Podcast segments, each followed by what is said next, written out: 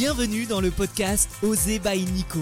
Nico c'est moi, Oser c'est mon mantra. Un podcast pour passer à l'action, sortir de sa zone de confort, oser voir grand, oser vibrer. Et si on allait à la rencontre de personnes qui brillent dans leur unicité Est-ce que t'es prêt? Eh ben écoute, c'est parti. Dans cette interview, j'accueille Jean-Luc. Il nous explique le déclic qui lui a permis de sortir de sa timidité maladive à l'adolescence, mais aussi sa soif d'apprendre, de faire, d'entreprendre, d'être productif à tout prix avant de se sentir perdu et de faire une rencontre qui va littéralement le plonger dans la spiritualité et la connexion de soi. Car oui, dans la seconde partie de cette interview, eh ben on va parler spiritualité, connaissance de soi, on va évoquer la visualisation créatrice, les flammes jumelles que je ne connaissais pas et qu'est-ce que l'intuition? Comment toi tu pourrais l'utiliser dans ta vie? Et si tu veux justement trouver en fluidité dans ton quotidien, te connecter à une part spirituelle qui te fera aller de l'avant, cet épisode est vraiment fait pour toi. Allez, bonne écoute. Salut Jean-Luc. Salut Nico. Comment vas-tu? Bah écoute, ça va super. Ça me fait plaisir de t'avoir euh, pour cet épisode parce que je pense qu'on a beaucoup de choses, euh, beaucoup de thèmes qu'on va euh, aborder. En tout cas, parce que tu es, à mon sens, une personne assez complexe, mais complexe par sa pluralité de, de choses que tu as pu essayer, faire et qui t'ont amené à là où tu es actuellement. Parce que tu pars de loin. Dis-moi, comment t'étais quand tu étais petit? Quand j'étais petit, j'étais très timide. C'est-à-dire tu vois, l'enfant qui ose pas. Même des fois, je n'osais même pas lever la main pour aller aux toilettes. Tellement j'avais, j'osais pas. Euh, je n'osais pas du tout euh, m'exprimer euh, devant les autres et même devant trois camarades, je préférais écouter, mais pas surtout pas parler parce que bah, dès que je parle, on me regarde. Ouais. ça me dérangeait ça me dérangeait beaucoup. Donc ça, c'était toute ton enfance où tu as senti cette, euh, cette timidité en toi? Euh, Ouais, jusqu'à jusqu'au fin collège. Fin collège, c'était vraiment de la timidité. Euh, c'était dur, surtout pendant le collège où voilà, on commence à, s'ouvrir. En plus, les garçons commencent à parler avec les filles. Et puis, du coup, j'avais mes copains qui commençaient à fréquenter des filles. Et puis, moi, je les voyais, ils commençaient à sortir avec des filles. Et puis, moi, je les regardais, je me dis, et moi, en fait, du coup, dans l'histoire. Euh, donc, ouais, c'était très dur à, porter. Quand on est enfant, ça va parce qu'on est un peu. Voilà, on va se réfugier un peu dans les, jupes de sa mère. Voilà, même les enfants très timides, on, en voit hein, comme ça. Mais plus on avance dans l'âge, plus ça devient une sorte euh, d'handicap euh, social. Clairement, c'est clairement, pour moi, c'était un handicap social. Comment t'as fait, justement, quand on est jeune, on n'a pas forcément toutes les clés, mais comment t'as fait, toi, pour commencer à te sentir mieux, finalement, et à quitter cette timidité? Euh, c'est arrivé. Euh, en fait, il y a eu plusieurs moments. Pour moi, c'est arrivé quand j'avais à peu près 14 ans. Voilà. Euh, j'étais encore, au, j'étais encore au collège et je commençais vraiment à en avoir marre. Là, pour le coup, j'étais en troisième. Je commençais à me dire, en fait, ça me saoule de voir les autres voilà, sortir avec des filles, etc. Et je me disais, mais ouais, ils ont de la chance et pourquoi moi, j'y arrive pas? Et je vois, euh, voilà, il y avait ceux qui étaient populaires et qui, euh, euh, voilà, qui étaient très extravertis. Ceux qu'on admire, qu'on jalouse, d'une certaine manière. Je sais pas si je, ouais, je pense que ouais, à l'époque, je devais jalouser ça, ouais. Tu vois, de se dire, bah ouais, ils sont hyper charismatiques, les gens les adorent, tout le monde les invite aux soirées, etc. Et moi, bah, en fait, j'existe pas, hein, tout simplement. Donc ouais, c'était difficile. Et hum, pour répondre à ta question, ce qui s'est passé, c'est que j'ai commencé, euh, ça, faisait déjà 2-3 ans que j'écoutais beaucoup de rap. Euh, donc j'étais fan euh, de rap, MC Solar, IAM, enfin voilà, les, classiques hein, qu'on connaît. Et, j'écoutais ça tout le temps. Je me souviens à l'époque, il y avait les, les mini-disques. ça n'a pas fait un gros succès, mais c'était vraiment les mini-disques. Et j'avais des rangée de midi-disques d'albums de, rap ou de playlists de rap. Et puis je, piratais un peu euh, les stations radio avec euh, mon, mini-disque pour euh, choper. Il n'y avait, pas, avait pas Spotify, il n'y avait pas Emule non plus, enfin, c'était à l'époque. Quoi. Donc ouais, j'essayais un peu de, récupérer tout, ça. Et il y a un moment, je me suis dit, on parle souvent d'identité tu sais, dans le développement personnel, et là vraiment, je me suis dit, ok, j'en ai marre de cette identité de d'enfant timide. De, de tu vois, ah. l'étiquette je suis timide, le fait de dire ah bah ouais, je suis timide et j'incarne le je suis timide. T'incarnes la timidité. J'incarne la timidité parce que je me dis à moi-même que je suis timide. Donc j'incarne ce truc-là. Et donc il y a le rap. Je commence vraiment à en écouter beaucoup. Et je vois un peu le style dans lequel, alors à l'époque, euh, c'était pas. Maintenant, avec du recul, c'était pas terrible. C'était, euh, tu vois, les baggy euh, à l'époque. donc, c'était les baggy, il y avait les durags aussi. Donc, c'était des bandeaux que tu mettais avec une casquette. Donc, je mettais ça à l'époque. faut imaginer, généralement, quand t'es blanc, tu mets pas ça. Mais moi, je mettais ça. Voilà. J'avais cette identité urbaine, hip-hop, etc. Et j'avais des potes qui dansaient euh, qui fait beaucoup de hip-hop, et je les voyais danser, je me suis dit, moi, demain, j'ai envie de danser comme ça, j'ai envie de faire des battles, j'ai envie d'avoir un style, j'ai envie de... Ouais, j'ai envie d'exister, tout simplement, euh, aux, yeux des autres. Et euh, bah voilà, en gros, j'étais vraiment dans, dans cette aspiration-là. Donc, le rap, etc. Et ce qui s'est passé, c'est que j'ai. Alors, je sais plus vraiment comment s'appelait ce livre. J'essaie de demander à mes parents et on n'a pas retrouvé le nom. C'était un livre de développement personnel qui parlait de la visualisation créatrice. Ah. Et de Déjà à l'époque, je veux dire, ça fait, ça fait combien de temps? Enfin, là, t'as quel âge? Bah Là, j'ai eu 33 il y a pas longtemps. T'as 33, donc ça fait une quinzaine d'années finalement. Il y a 15 ans, tu lisais déjà un bouquin de dev perso sur la visualisation créatrice. c'est dingue. Ouais, parce qu'en plus, là, je, vois qu'il y en a qui en parlent et moi, j'ai l'impression que pour moi, tout le monde connaît ça. Mais c'est un peu mon problème, tu vois, dès que j'apprends un truc, j'ai l'impression que tout le monde le sait. Et donc, euh, je découvre euh, ça. Alors, je sais plus vraiment quel était le livre, j'aimerais bien remettre la main dessus, où euh, bah, ça parlait de ça et notamment, il y avait des gens qui témoignaient comme quoi ils avaient fait des visualisations créatrices. Et d'ailleurs, je me souviens qu'il y avait des entrepreneurs femmes d'ailleurs, euh, aux États-Unis qui avaient imaginé leur entreprise, euh, faire des millions avec euh, une équipe. Et tous les jours, la personne se disait, je visualise ça. Et je me souviens vraiment avoir lu ce bouquin. Et je me suis dit, waouh, mais ça veut dire que c'est possible de changer. Enfin, de vraiment de, de, créer autre chose dans sa vie et de pas rester dans son identité de base et de se dire, bah, je nais enfant timide et je meurs enfant timide. Enfin, mmh. enfant, du coup, on est adulte timide et puis euh, on meurt euh, timide quoi.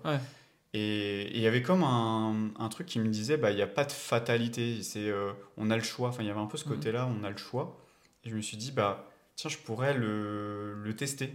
Donc j'avais envie de le tester. Et je me souviens très très bien de ce moment-là. J'étais en vacances chez mes grands-parents en, Bourgogne. Et ils, ont ils avaient une maison. Et je me souviens très très bien. Donc j'étais vraiment avec mes grands-parents. Et tous les jours, je me souviens, je, je sais que j'avais pris ce livre-là et en fait, il y avait des, des exercices de visualisation.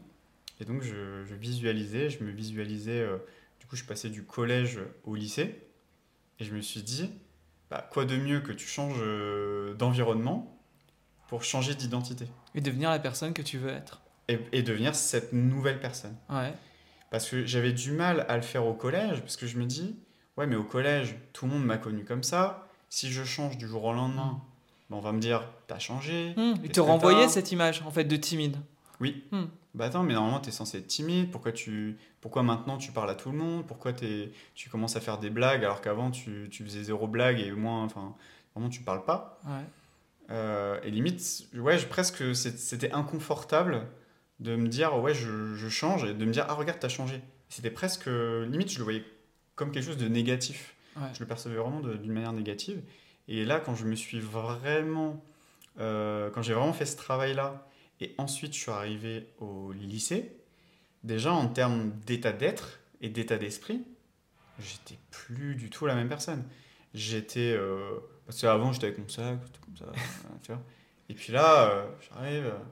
puis je dis bonjour, salut, ça va, tu t'appelles comment? Et hop, j'ai retenu tous les prénoms de tout le monde. Ah, t'as complètement switché en fait. J'ai complètement switché dans. C'est un vrai travail de mindset, on va dire déjà très jeune à l'adolescence. C'est-à-dire que tout le monde fait pas ce travail. Euh, toi, tu avais un truc de découvrir, de, tu te supportais pas timide, donc tu as décidé vraiment de, de, dire non, je serai pas cette personne. En fait, c'était ça l'idée Je pense que à partir du moment où tu es dans ta zone de confort, devient une sorte de zone euh, d'inconfort horrible, je crois que tu es prêt à tout pour, euh, pour en sortir. Et c'était tellement. Euh, ouais, non, franchement, c'était. c'était handicapant, j'avais vraiment l'impression d'être un handicapé, et je me suis dit, ok, tu vas continuer comme ça toute ta vie en fait hmm. Bah non, enfin, il y a un moment, c'est stop quoi. C'est qu'est-ce que je fais, qu'est-ce qui est à ma disposition, quelles sont les ressources qui sont à ma disposition que je peux euh, actionner pour, euh, pour changer? Et donc, euh, bah, ça tombait bien parce qu'il y avait ce fameux switch d'environnement. C'est-à-dire que j'étais avec des nouvelles personnes. Et donc là, je me suis dit, OK, je peux enfin m'autoriser à être. Et donc, ça veut dire bah, mettre des nouveaux habits, voilà, de, ouais, de, d'être vraiment une nouvelle personne. Quoi. Et c'est vraiment ce qui s'est passé quand je suis arrivé au lycée où dès, euh, dès, la, dès la seconde, euh, bah, tout de suite j'avais un groupe de potes, etc. Alors qu'avant, oui, j'avais quelques amis, mais c'était pas aussi soudé. Puis, euh, et puis, ouais, bah, je, c'est les années où, où voilà, tu, tu rencontres plus. avant, je parlais pas aux filles, tu vois. Donc c'était, bah, tu commences enfin à parler avec des filles, à sortir avec des filles, machin. Donc tu vois, tu découvres un monde et tu te dis, mais c'est fou. Enfin, je, c'est comme si je me change et je change mon monde extérieur mmh. totalement. C'est-à-dire que, ah, enfin on me voit, enfin on m'invite euh, à des soirées, euh, enfin j'ai l'impression de vivre en fait. Hmm. Donc c'était vraiment ce truc-là ouais, que j'ai ressenti. Qu'est-ce que ça a changé du coup dans, dans cette vie-là? Parce qu'il me semble que tu as réalisé pas mal de choses. Du coup, à cette période-là, le fait de te libérer et de ne plus être timide, bah, tu pouvais vivre tes rêves, en fait, d'une certaine manière. Ouais, c'est ce qui s'est passé, c'est que, tu vois, souvent on parle d'estime de soi, d'amour de soi, euh, de confiance en soi je pense que tout ça mélangé, c'est ce qui s'est vraiment passé. C'est-à-dire que quand je suis arrivé dans cette, euh, dans je me suis autorisé à être cette personne que je voulais être, et ben c'est comme si euh, quand ça a commencé à s'imprégner vraiment dans mes cellules, et ben je me suis autorisé à faire d'autres choses, comme un effet ricochet euh, ou effet domino si tu veux. Vraiment un truc où il y a un premier domino qui tombe et d'un coup, je me dis bah attends, si je peux faire ça, bah, je peux aussi faire ça, et puis je peux aussi faire ça, et je peux aussi faire ça. Donc je peux m'autoriser à faire ci et ça. Mhm. Donc il y a plus ce côté euh, euh, je suis enfermé non, je suis libre de faire ce que je veux, de ce que je veux expérimenter, je peux l'expérimenter. Donc tu as fait du rap.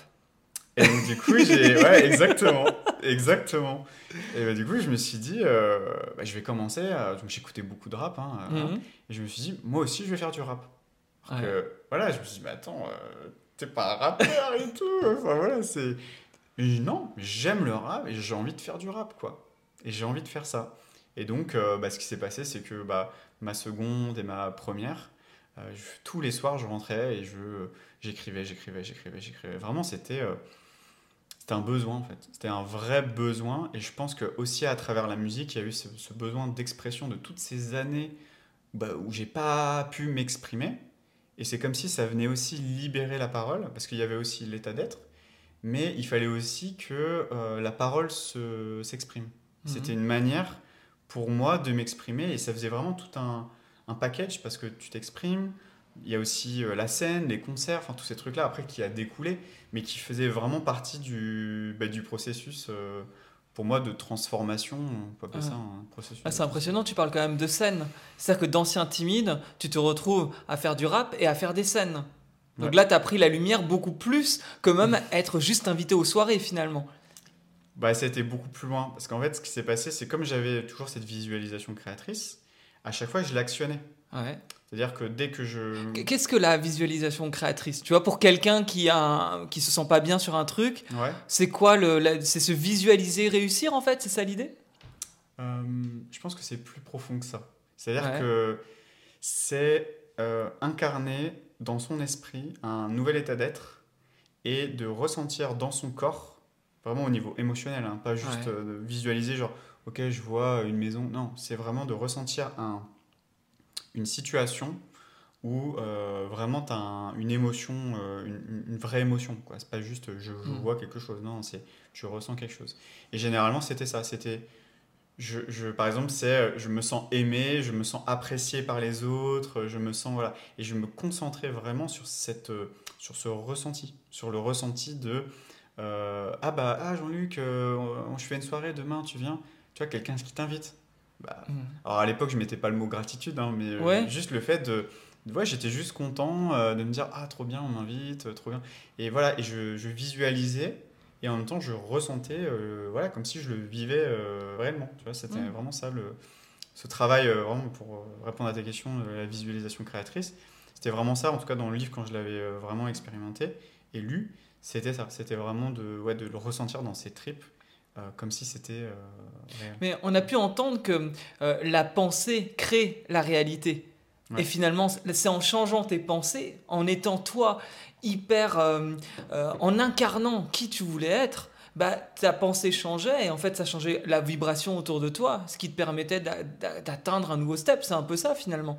Parce que tu le, tu, le, tu le vibrais en fait, c'est ces pensées-là de, de, réussite, euh, de faire du rap, etc. Que tu, du coup, bah, si je comprends bien, ça t'a fait évoluer ces pensées au fur et à mesure. Ouais, bah oui, c'est ça, c'est que euh, souvent on, a 95% de nos pensées qui sont inconscientes. Donc déjà, euh, il y a déjà toutes les pensées inconscientes qui, je pense, bah après, elles sont inconscientes, donc je peux pas te dire, mais en tout cas, je sais que ça, je sais que ça a bougé. Mm. Je sais qu'il y a des choses qui ont bougé inconsciemment et que, euh, vu qu'on est drivé par le subconscient, euh, je pense que c'est vraiment ces états-là qui ont été modifiés au moment de la visualisation créatrice. Donc, comme tu dis, après, c'est vrai qu'à l'époque, j'avais pas, enfin, y avait pas, je parlais pas de vibration, etc. Je me disais juste que, vu que je l'avais expérimenté, en fait, je voyais que c'est comme si, je sais pas, dans mon cerveau, il n'y avait pas de crainte à avoir, que tout allait très bien se passer. Et que, ben, par exemple, euh, donc il y, a eu le rap, et puis comme je te disais au début, il y a eu la danse aussi. Où je me suis dit, je voyais mes potes danser, euh, il y a quelques potes qui dansaient super bien, et je me dis, mais moi, je veux danser comme ça. Et donc, pareil, je me suis visualisé euh, en train de danser, en faisant dans des battles, et, vraiment de, faire des mouvements de danse, mais vraiment de le ressentir, alors que franchement, je ne savais pas danser, quoi. Et je le ressens, je le ressens, je le visualise pareil, quand tu vois les, les préparateurs, euh, tu vois, la préparation mentale, et les sportifs de haut niveau, souvent c'est ça, c'est on va te faire visualiser en train, tu vois, même s'ils ne font pas. De... découper les mouvements, il me semble que pour que ce soit pour le tennis ou, ou peu importe le sport, on va découper le mouvement dans la tête du joueur, enfin en tout cas du sportif, et c'est ce qui permet ensuite à lui de, de le faire plus efficacement, naturellement.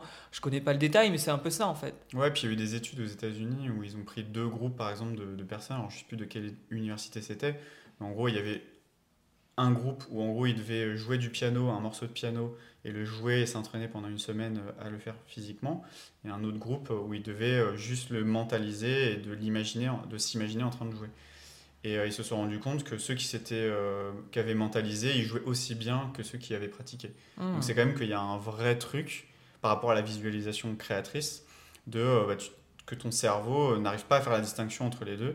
Donc tu peux vraiment travailler sans travailler, entre guillemets, euh, et de, de, te créer un, un, nouveau, un nouveau cadre euh, mental pour ensuite euh, l'amener. Et en fait, c'est qu'une continuité parce que tu l'as déjà vécu, donc tu peux juste, bah, oh, bah oui, bah, c'est simple, de toute façon, je l'ai déjà vu dans ma tête 20 fois, ou 30 fois, ou 100 fois.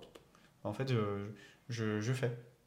Et pour toi, il me semble que ça a marché parce que pour t'avoir, mm. pour avoir déjà eu l'occasion de te voir danser, tu danses très bien. Non, mais c'est vrai en plus. Pas là pour le coup. on fera pas une démonstration là, mais euh, dans l'idée, tu danses très très bien. Donc tu as, réussi en tout cas à, danser comme toi tu l'imaginais à l'époque. Tu as atteint ce, niveau de, danse que tu, que tu aimais, que tu euh, admirais en tout cas. Ouais, parce que je voyais aux États-Unis, euh, c'était vraiment la mode du pop locking, du smurf, voilà, toutes ces danses vraiment qui se font debout.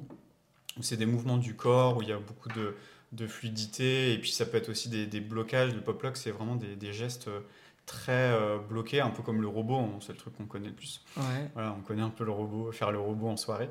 Euh, voilà, c'était vraiment cette danse-là qui me parlait. J'ai un peu fait de break, mais le break, c'était pas vraiment ça qui m'inspirait le plus. Et je me suis vraiment mis dedans. Et oui, je me visualisais en train de le faire, et, et, plus ça allait, plus c'était fluide, et c'est comme si ouais, mon corps avait compris, j'envoyais un message à mon corps, et mon corps ne faisait que bah, exprimer euh, ce que j'étais en train de lui demander. Et, euh, et après, c'est ce qui s'est passé. J'ai écouté des musiques, je dansais euh, chez moi, je m'entraînais. Et puis après, moi, je connaissais pas mon, mon niveau en danse. Enfin, je, je me voyais pas, personne m'avait vu danser. Ouais. Donc, mais voilà, mais je, partais juste de ce truc-là. Et puis un jour, je me souviens, on, m'invite à une soirée. Et puis voilà, il y avait du monde, c'était dans, dans les garages à l'époque. Et puis on met de la musique, machin. Et là, je me dis, bah, tiens, j'ai envie de danser. Et je commence à danser. Et là, tout le monde s'arrête de danser. Mais les gens, ils s'arrêtent, ils s'assoient, ils me regardent, ils font Sérieux là? Je fais euh, bah, Moi, je comprenais pas. Je fais Pourquoi vous arrêtez de danser? Mais mec, euh, t'es un ouf Enfin, ouais, c'était vraiment ça. T'es un ouf et, euh, et, pourtant, j'avais jamais, j'avais jamais avant, peut-être six mois avant, j'avais jamais fait de danse, quoi. Enfin, C'est juste que ça m'inspirait je, et je me suis dit, j'ai envie d'apprendre. Je, quand je vois ces gens-là en train de danser, je veux danser comme ça et je vais danser comme ça. Et alors qu'à la base, je dansais pas. J'avais pas. Euh, je pense que j'avais quand même un sens du rythme, hein, on va pas se mentir. Mais, euh, mais la fluidité, la technique, etc. Bah, je pense que oui, c'est arrivé euh, un peu dans cette. souvent, on parle de, de pratique délibérée et que l'excellence ne vient que par la pratique délibérée et que la pratique délibérée, c'est se détacher du résultat. Qu'est-ce que tu appelles la pratique délibérée? Pratique délibérée, c'est que juste que tu fais pour faire, par plaisir. C'est juste parce que tu aimes ça et que tu fais, que tu fais, que tu fais. Et je pense qu'il y avait un peu ce truc-là de bah, je fais parce que j'aime ça. Et, euh, et, derrière, il y avait cette intention de je veux danser comme ça. Hmm. Et que du coup, bah, ça s'est manifesté euh, euh, pendant, bah, pendant ces années-là. Quoi, hmm. Donc, une, on va dire que là, tu es passé. enfin, l'expression, c'est peut-être pas la meilleure, j'allais dire de l'ombre à la lumière, dans le sens que on te voyait pas. En tout cas, tu avais le sentiment qu'on te voyait pas tu as réussi à quitter cette timidité, à vivre du coup, euh, bah de, de, à vivre en tout cas, à exprimer euh, ta passion pour la musique, pour la danse, euh, qui était beaucoup plus dans la lumière. Toi, tu avais, avais, envie de quoi par la suite? Qu'est-ce que tu as fait? Et vers quoi ça t'a amené? Tu es resté dans un, côté très créatif ou, pas du tout? C'est vrai que j'avais toujours ce côté créativité, parce que la musique c'est quand même beaucoup de créativité. La danse en plus c'est du freestyle, donc c'est pas, pas de la chorégraphie, donc c'est que de l'impro. En plus, euh, je faisais aussi du piano, donc je faisais beaucoup de piano et d'improvisation. Donc c'était beaucoup ouais, de, la, de la créativité. Et ce qui s'est passé, c'est que bah, j'ai monté plusieurs groupes de musique. Et puis, euh, euh, arrivé ouais, fin, fin lycée, je crois que c'était la dernière année du lycée, on faisait beaucoup de concerts. Donc déjà, je, faisais des concerts, j'avais l'habitude, beaucoup plus l'habitude aussi de, parler devant des gens, parce que ça c'était un truc aussi compliqué, timide. Encore, je trouve que quand tu as un texte à réciter, une musique, tu es un peu dans, dans la musique, tu as les spots, bon, tu vois pas trop les gens, c'est un peu dans le noir. Tu peux un peu te mettre dans ta bulle et un peu oublier tout ça. Euh, d'ailleurs, c'est pour ça qu'il y a des artistes qui mettent des lunettes de soleil parce que c'est une manière aussi de, de pas, de, mettre un lien, une distance mm. tu vois, avec le public. Gims, si tu nous écoutes. ah, ça, Peut-être que c'est un ancien timide aussi, hein, Qui sait Qui sait Il viendra pour le podcast pour en parler. une petite invitation euh, à Gims. Et, euh, et, du coup, voilà, et comme tu disais, par rapport à la créativité, j'avais toujours ce côté, euh, euh, voilà, j'avais envie de créer des choses. Et ce qui s'est passé, c'est que, bah, arrivé au bac, comme la plupart d'entre nous, soit tu sais exactement ce que tu veux faire, et là, franchement, chapeau, soit tu suis ce que t'a dit ton père ou ta mère, et là, bon, c'est un peu dommage, à part si vraiment ça te correspond, tant mieux. Et puis, moi, mes parents, c'était toujours fais ce que tu kiffes, euh, éclate-toi. Ah. Voilà, j'ai toujours été élevé. Tes parents euh, t'avaient laissé de la liberté Toujours. Dans tes choix Même quand ouais, j'ai redoublé une classe. Ouais. Euh, j'ai redoublé ma première parce que, bah, comme je te disais, je rentrais chez moi, j'écrivais, je, je rappais, je rappais, je rappais. Et mes cours, mais j'en avais rien à faire. Donc j'étais en échec scolaire et pourtant mes parents, ils m'ont rien dit. J'étais en échec, j'étais dernier de ma classe. Et ah. ils m'ont rien dit. Alors qu'il y a plein de parents qui auraient pété un câble. Et euh, moi, c'était vraiment cette logique de euh, on veut ton épanouissement, si c'est ça ton chemin, euh, si c'est ça ton épanouissement, si ça doit passer par là, et eh ben fais ça. Il n'y a pas de jugement, il n'y a pas de contrôle, tu vois, à vouloir contrôler son enfant. Non, c'était tu dois expérimenter ce que tu dois expérimenter. Moi, je me souviens, il y avait mon père, je pense que j'étais en troisième à ce moment-là. J'ai dit à mon père, ouais, il y en a marre de l'école, j'en ai marre, ça me saoule, moi je vais me barrer. Mon père, il m'a dit, bah ok, bah arrête l'école. Ouais, mais euh, du, coup, tu vas faire quoi? Je dis, bah, hmm. je sais pas. Bah, pas, tu peux venir travailler avec moi sur les chantiers, parce que mon père était, il était artisan. Viens travailler avec moi sur les chantiers. Ah ouais, mais moi, ça m'intéresse pas. Bah, tu veux faire quoi? Moi, je dis, bah, moi, je veux avoir un bon poste, je veux gagner beaucoup d'argent, machin. J'avais beaucoup ce truc-là aussi avec l'argent. Et euh, de beaucoup d'ambitions que j'avais quand j'étais petit. Et, euh, Sans passer par l'école, du coup. Et du coup, bah, après en fait, j'avais vraiment ce côté, euh, je voulais, j'aspirais vraiment à gagner de l'argent, enfin, pas juste à gagner un SMIC, je sais pas, il y avait un truc en moi, non. Et euh, moi, je sais que c'était un truc que j'avais dit à mon père, je dis, ouais, moi, je veux, enfin, je veux quitter l'école. Et il m'avait dit, bah, c'est OK. C'est OK. Si tu veux quitter l'école, il n'y a pas de souci. Et donc, euh, ça, en fait, il m'a juste. en fait, c'est comment dire, il, il a tellement pas mis de résistance que je me suis moi-même retrouvé dans le vide va dire bah non en fait c'est complètement con ce que je suis en train de raconter. Hmm. Et c'est une, sorte d'éducation par l'absurde quoi. ouais. Euh, c'est intéressant hein, parce qu'on a l'impression des fois que c'est en, étant euh, bien euh, d'avoir des parents bien stricts que ça aide les, les, les enfants à être carrés et rentrer dans une case. Mais là, en fait, pas du tout. C'est finalement toi, en laissant la liberté, que tu as compris aussi, ben, ok, très bien, si tu arrêtes l'école, tes ambitions vont pas se réaliser non plus en finissant à la rue. Ouais. Et puis moi, je sais que ma, enfin, ma timidité maladive, je la, je la nourrissais euh, dans la nourriture.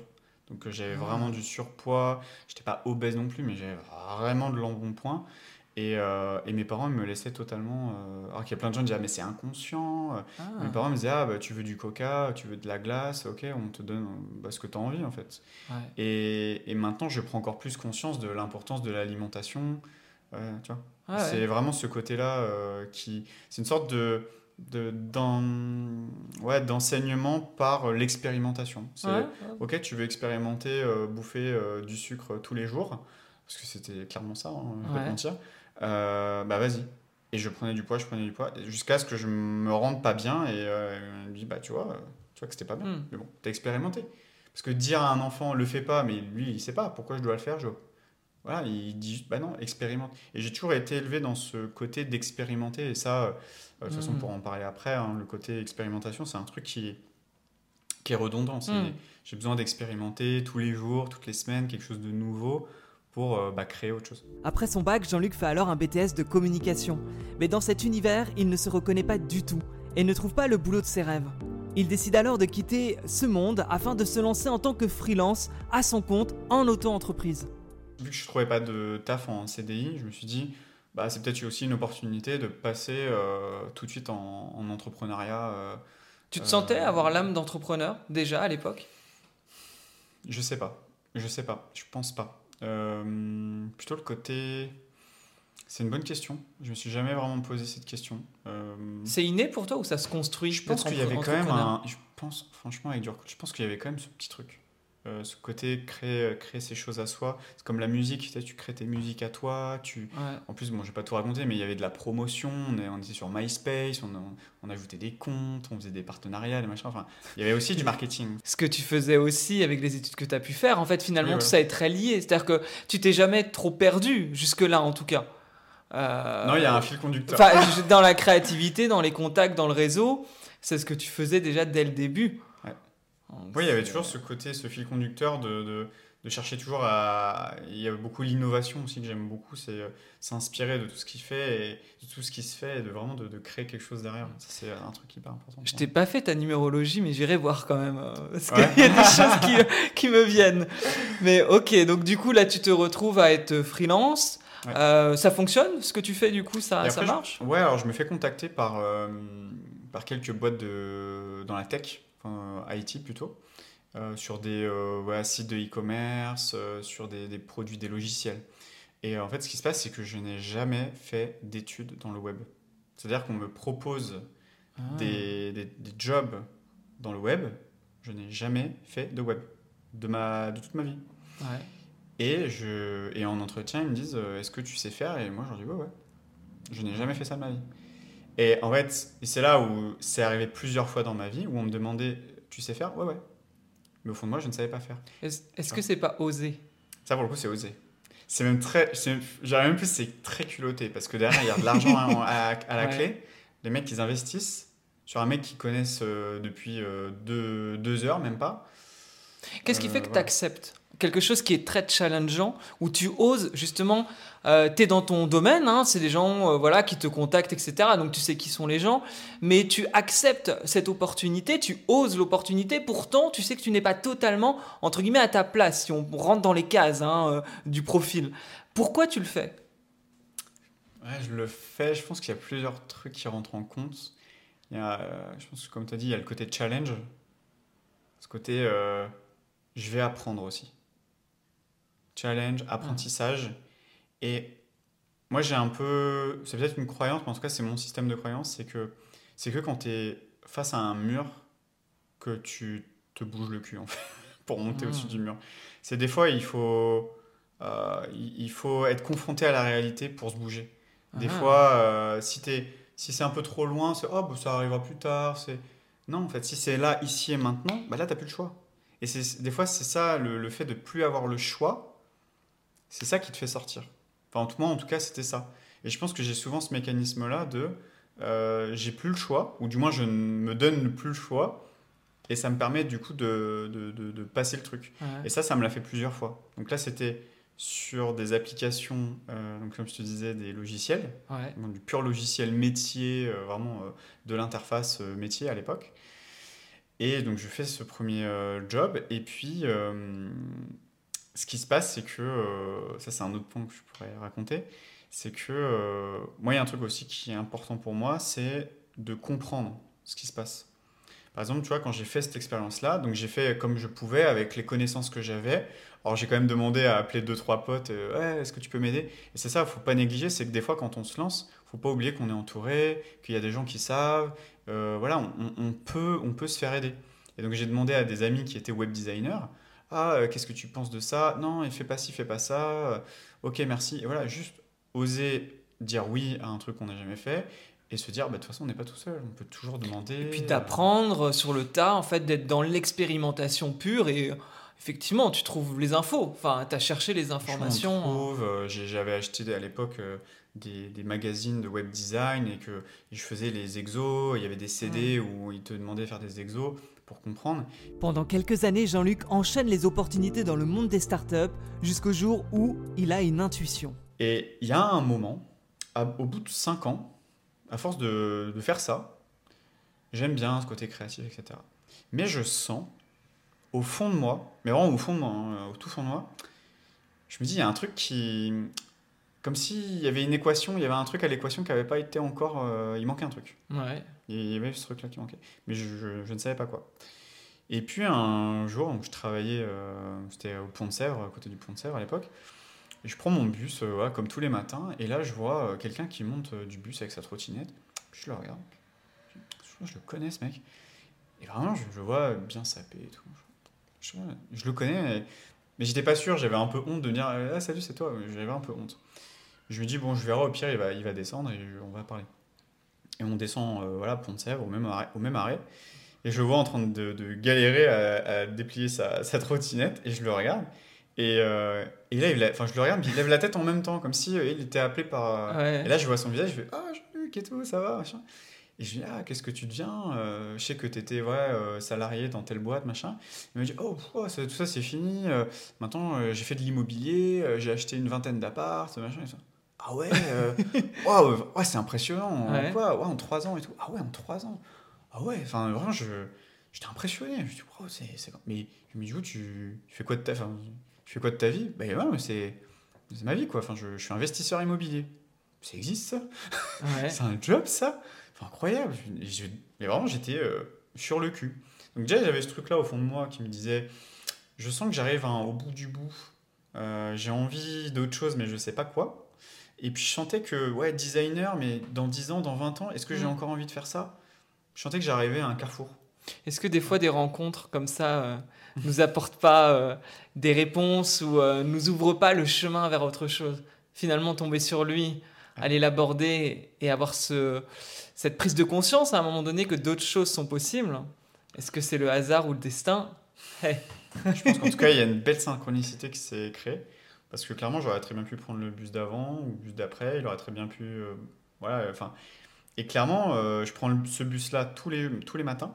Et là, comme par hasard, il le prenait à ce moment-là. Il aurait très bien pu euh, prendre sa voiture. Voilà. Et là, je sais pas, euh, je sais pas pourquoi il, était là, mais en tout cas, il était là. Et, euh, et, ça tombait, ouais, il y avait comme au fond de moi, comme je posais une intention, me dire, ouais, je, je sens qu'il y a un truc, mais je sais pas quoi, j'ai envie d'avoir des réponses. Et d'envoyer une sorte de message à l'univers inconsciemment, hein, voilà, mais et de se dire, bah, il y a quelque chose qui arrive et il y a une sorte de belle synchronicité qui se crée avec cette personne-là. Et là, il me parle de. Il me dit euh, faut que tu lises, euh, des, euh, tout le monde mérite d'être riche. Il me dit ça, il me donne 3-4 bouquins, je retiens rien du tout. il dit ouais, par contre, faut, faut que j'y aille et tout, là je suis pressé, machin. Je suis ah, ok, bon, bah vas-y, bonne journée, machin. Et il me laisse comme ça. Après, il y a d'autres événements, d'ailleurs, j'en parle dans mon, dans mon livre. ouais, dans ton livre, tout à fait. J'en parle un peu plus après. Bah, Qui s'appelle Donne le titre directement. Transformer son idée en, vrai, en un vrai business. Ouais. Et. Pour info, le lien est dans la description. Voilà, si vous voulez en savoir plus euh, sur le livre. Et donc du coup, euh, voilà, donc je, suite à ça, il y a eu des événements qui se sont passés, euh, qui ont été vraiment comme si je, me sentais comme si on me poussait vers la porte de sortie. Mhm. C'est vraiment, tu sais, ça peut être par exemple, de, je sais pas, ton manager te parle super mal, ou tu as des... voilà, il y a plein, eu plein de choses. Tu te sens plus aussi bien dans ton job t'as mis, t'as ouvert une porte, peut-être qui t'intéresse, une fenêtre du moins, et là tu te dis quoi? Tu te dis je me lance dans l'immobilier? Tu vas chercher quoi? C'est de la liberté que tu vas chercher? Bah, Au début, euh, je me dis euh, je vais euh, apprendre. C'est toujours ce côté-là, je connais pas, j'y connais rien, je veux apprendre. Et donc je me souviens à l'époque, c'est assez intéressant d'ailleurs, quand j'étais dans le bus, donc j'avais une heure, une heure vingt de transport, donc c'était quand même long. Et donc par jour, c'est quand même, ça fait du temps en réalité. Et à l'époque, bah, je crois que je prenais mon, téléphone et je regardais des séries. Voilà, c'était un peu l'habitude, je me posais, je regardais un film, une série, euh, je n'avais pas envie de réfléchir. Ou alors de la musique, mais tu sais, je réfléchissais pas, je, ou alors je, je textotais, voilà, ce que je mhm. faisais. Et là, je me suis dit, franchement, son truc là, ça me parle. Je vais acheter, je vais acheter des bouquins, et enfin les bouquins qu'il m'a recommandés, je vais aller les acheter, et je vais commencer à me regarder sur YouTube immobilier, investissement immobilier et voir ce que ça raconte. Absorber l'info, euh, découvrir ce monde de l'investissement immobilier qui pour moi, je vois mon pote, je le connaissais euh, il y a 5 ans, je, vois, je voyais son état d'esprit, comment il était. Je vois maintenant, je me dis, mais attends, s'il a réussi, ben en fait. pourquoi pas toi hein. Pourquoi pas moi, en fait euh, il, te faudra, il te faudra combien de temps pour acheter ton premier bien immobilier? Je crois qu'il m'aura fallu deux ans, je crois. Ah, quand même. Ah, je crois qu'il m'a fallu. Venant de toi, je me serais dit que franchement. Je crois qu'il m'a fallu deux belles années. Parce que je pense qu'il m'a fallu au moins six, six, mois, neuf mois peut-être, je sais pas, pour euh, me former. Sachant que je faisais pas que de l'IMO. Tu vois, c'était que. Euh, en, fait, j'ai en fait, ce qui s'est passé, c'est qu'il m'a parlé d'immobilier j'ai découvert Robert, Robert Kiyosaki, enfin voilà, tous les, classiques. Mm. Pour ceux qui connaissent pas, Robert Kiyosaki a écrit Père riche, Père pauvre, qui est, euh, je pense, la référence mm. euh, de, de, de, tout ce qui est investissement, euh, l'investissement en général. Hein, c'est ça, immobilier, et comprendre un peu les actifs passifs. Enfin, pour les gens qui sont intéressés en tout cas par, par l'immobilier et par la liberté financière, Robert Kiyosaki est, la base. Ouais, c'est la référence, le classique. Et c'est vrai que quand je l'ai, je l'ai lu, bah, déjà, je me suis une, pris une claque, mais énormissime. Quoi. Je me suis dit, mais oh, je, je, je, là, je suis. Déjà, mon niveau de conscience a, a, expansé d'un coup. Et je me suis retrouvé à, à, voir les choses totalement de, la, manière totalement différente. Moi, qui, dès que j'avais de l'argent, euh, je, me, je, me, envie de me saper, j'avais envie de, de, sortir, de machin. Et là, je me dis, attends, mais en fait, ouais, ah, les actifs, les passifs, ah, je ne pas. Et c'était une autre manière de voir les choses je me suis dit, ah mais en fait c'est ça, ce qu'il me faut c'est des actifs, il faut que je travaille sur des actifs. Donc c'est ça que tu as essayé de construire? C'est-à-dire que tu as, as, fait quoi euh, Tu as fait plein d'activités différentes? Ouais, en fait ce que j'ai fait, euh, mais ça c'est un peu le côté, euh, voilà j'avais envie de tout faire en même temps, c'est ben, à ce moment-là je me dis, ok, qu'est-ce qu'il y a pour bah, en fait créer des actifs? Et donc je commence à regarder et je vois que le e-commerce, et notamment le dropshipping, ça permet euh, bah, de vendre des produits sur Internet, etc. Donc je découvre le dropshipping, je crois que c'était en 2017. Ouais. Donc je découvre le, dropshipping et euh, je vois qu'il y a des formations, etc. Je prends une formation euh, sur Udemy, je crois, à l'époque, qui parle de ça et je me dis, ok, vas-y, je monte ma première, mon premier shop. Je monte mon premier shop. Et donc, il y a mon premier shop. En même temps, je, je me forme sur la bourse, ouais, le trading, l'IMO, euh, la crypto aussi, parce que c'était fin 2017, donc j'avais acheté euh, juste avant que ça fasse le premier, euh, et je, fais un fois, fois, je sais même plus combien j'ai fait, au moins x3, x4. Quoi. Malin, malin Ouais, en, ouais, en x3, c'était impressionnant. Je me dis, oh, c'est Et vraiment, je, découvre ce truc-là, je me dis, ah mais c'est vrai que ça prend de la valeur, et c'est des actifs qui... Oh, et vraiment, je découvre tout ça. Tu as dit là, euh, je faisais plein de choses en même temps. Euh, c'est un problème ou pas quand on a plein d'envie et quand on a envie de faire, euh, envie d'essayer beaucoup de choses, selon toi, dans, ton expérience, comment tu le vis? Est-ce qu'il aurait mieux valu que tu te, que tu sois focus ou est-ce que c'était très bien finalement de faire de la bourse, de faire du trading, de faire de la crypto, de l'IMO, du e-commerce? Comment tu le perçois aujourd'hui? Je pense que tout dépend de ton intention. C'est-à-dire que moi, mon intention, ça a toujours été expérimenter, apprendre.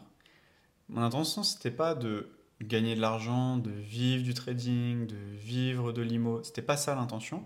C'était juste, je veux expérimenter, je veux apprendre. Hmm. Donc à partir de ça, c'est-à-dire, je veux me nourrir d'expériences, que ce soit euh, des échecs ou des réussites, mais juste de me nourrir de ça et d'apprendre, de, de, cheminer, on va dire, sur le chemin et d'apprendre euh, de plus en plus euh, sur le chemin. Voilà, c'était ça, hmm, vraiment, l'intention c'était ça. Et je me suis pas bridé, c'est-à-dire, ah bah je vois de la crypto, bah ok, je me prends une formation sur les IDO, ICO, etc. Je me dis, ok, je prends une formation, puis je suis.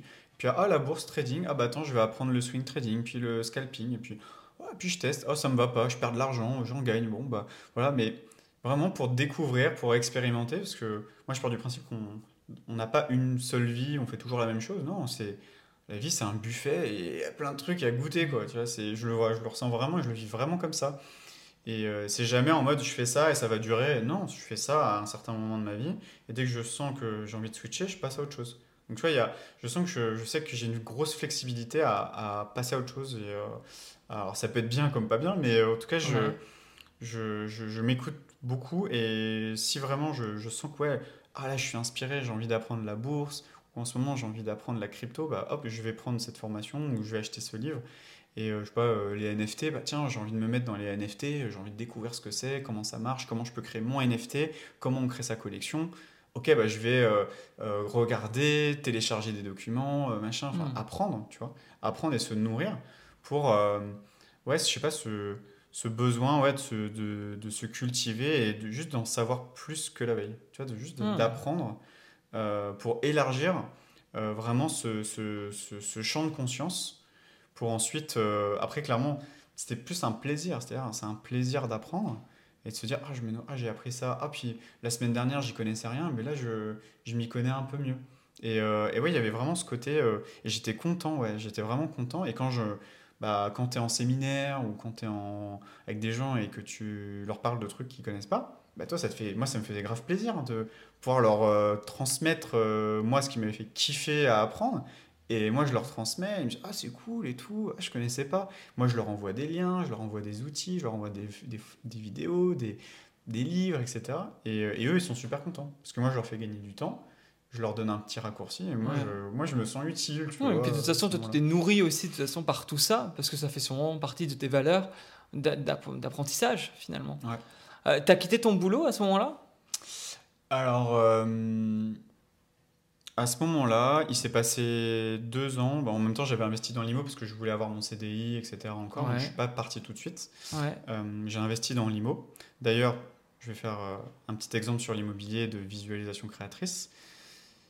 Je vais à un séminaire, je ne sais plus lequel du coup, euh, où ça parlait de coloc. Et parce que je me suis dit, à la base, je voulais acheter des parkings. Parce que j'avais tellement peur. Je me suis dit, un parking, c'est bien mais par contre, cash flow, naze. Ouais. Et vraiment, je crois que je gagnais 20 balles. Si vraiment il n'y a pas de vacances locatives. Hein. Je gagnais 20 balles de cash flow euh, dans l'année ou peut-être dans le mois. Je sais plus, mais en tout cas, c'était pas terrible. Et j'ai eu énormément de difficultés à les acheter. Il y avait 4 parkings, un lot de 4 parkings. J'ai galéré à les acheter, plein d'allers-retours. Et au final, je ne les ai pas achetés. Mais tant mieux parce que juste après, j'ai découvert la colocation. Donc, euh, c'était la colocation, euh, je crois que c'était un séminaire, je ne sais plus lequel c'était. Et, et, je vois les chiffres, je me dis, Genre, c'est un truc de malade. Et euh, je voyais la location courte durée, mais je me voyais pas faire la location courte durée. Je trouvais ça trop mhm. compliqué. Du Airbnb En Airbnb, voilà. Je me suis dit, non, je vais pas faire de la location courte durée, je vais faire de, de la coloc. Ouais. Je commence à regarder autour de chez moi. Je trouve euh, deux, trois colocs qui ont l'air rentables. Je contacte les, les propriétaires. Je prends rendez-vous. J'annule une heure avant les rendez-vous.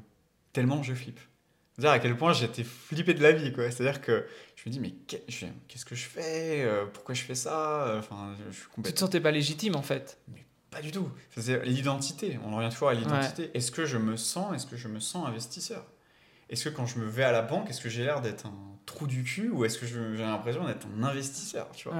Alors cette posture d'investisseur. Mais quand tu es là, oui, pas du coup, j'ai un projet. Mais non, t'es pas un investisseur, t'es pas sûr de toi tu parles des chiffres, t'es là, oui, je crois que c'est. Non.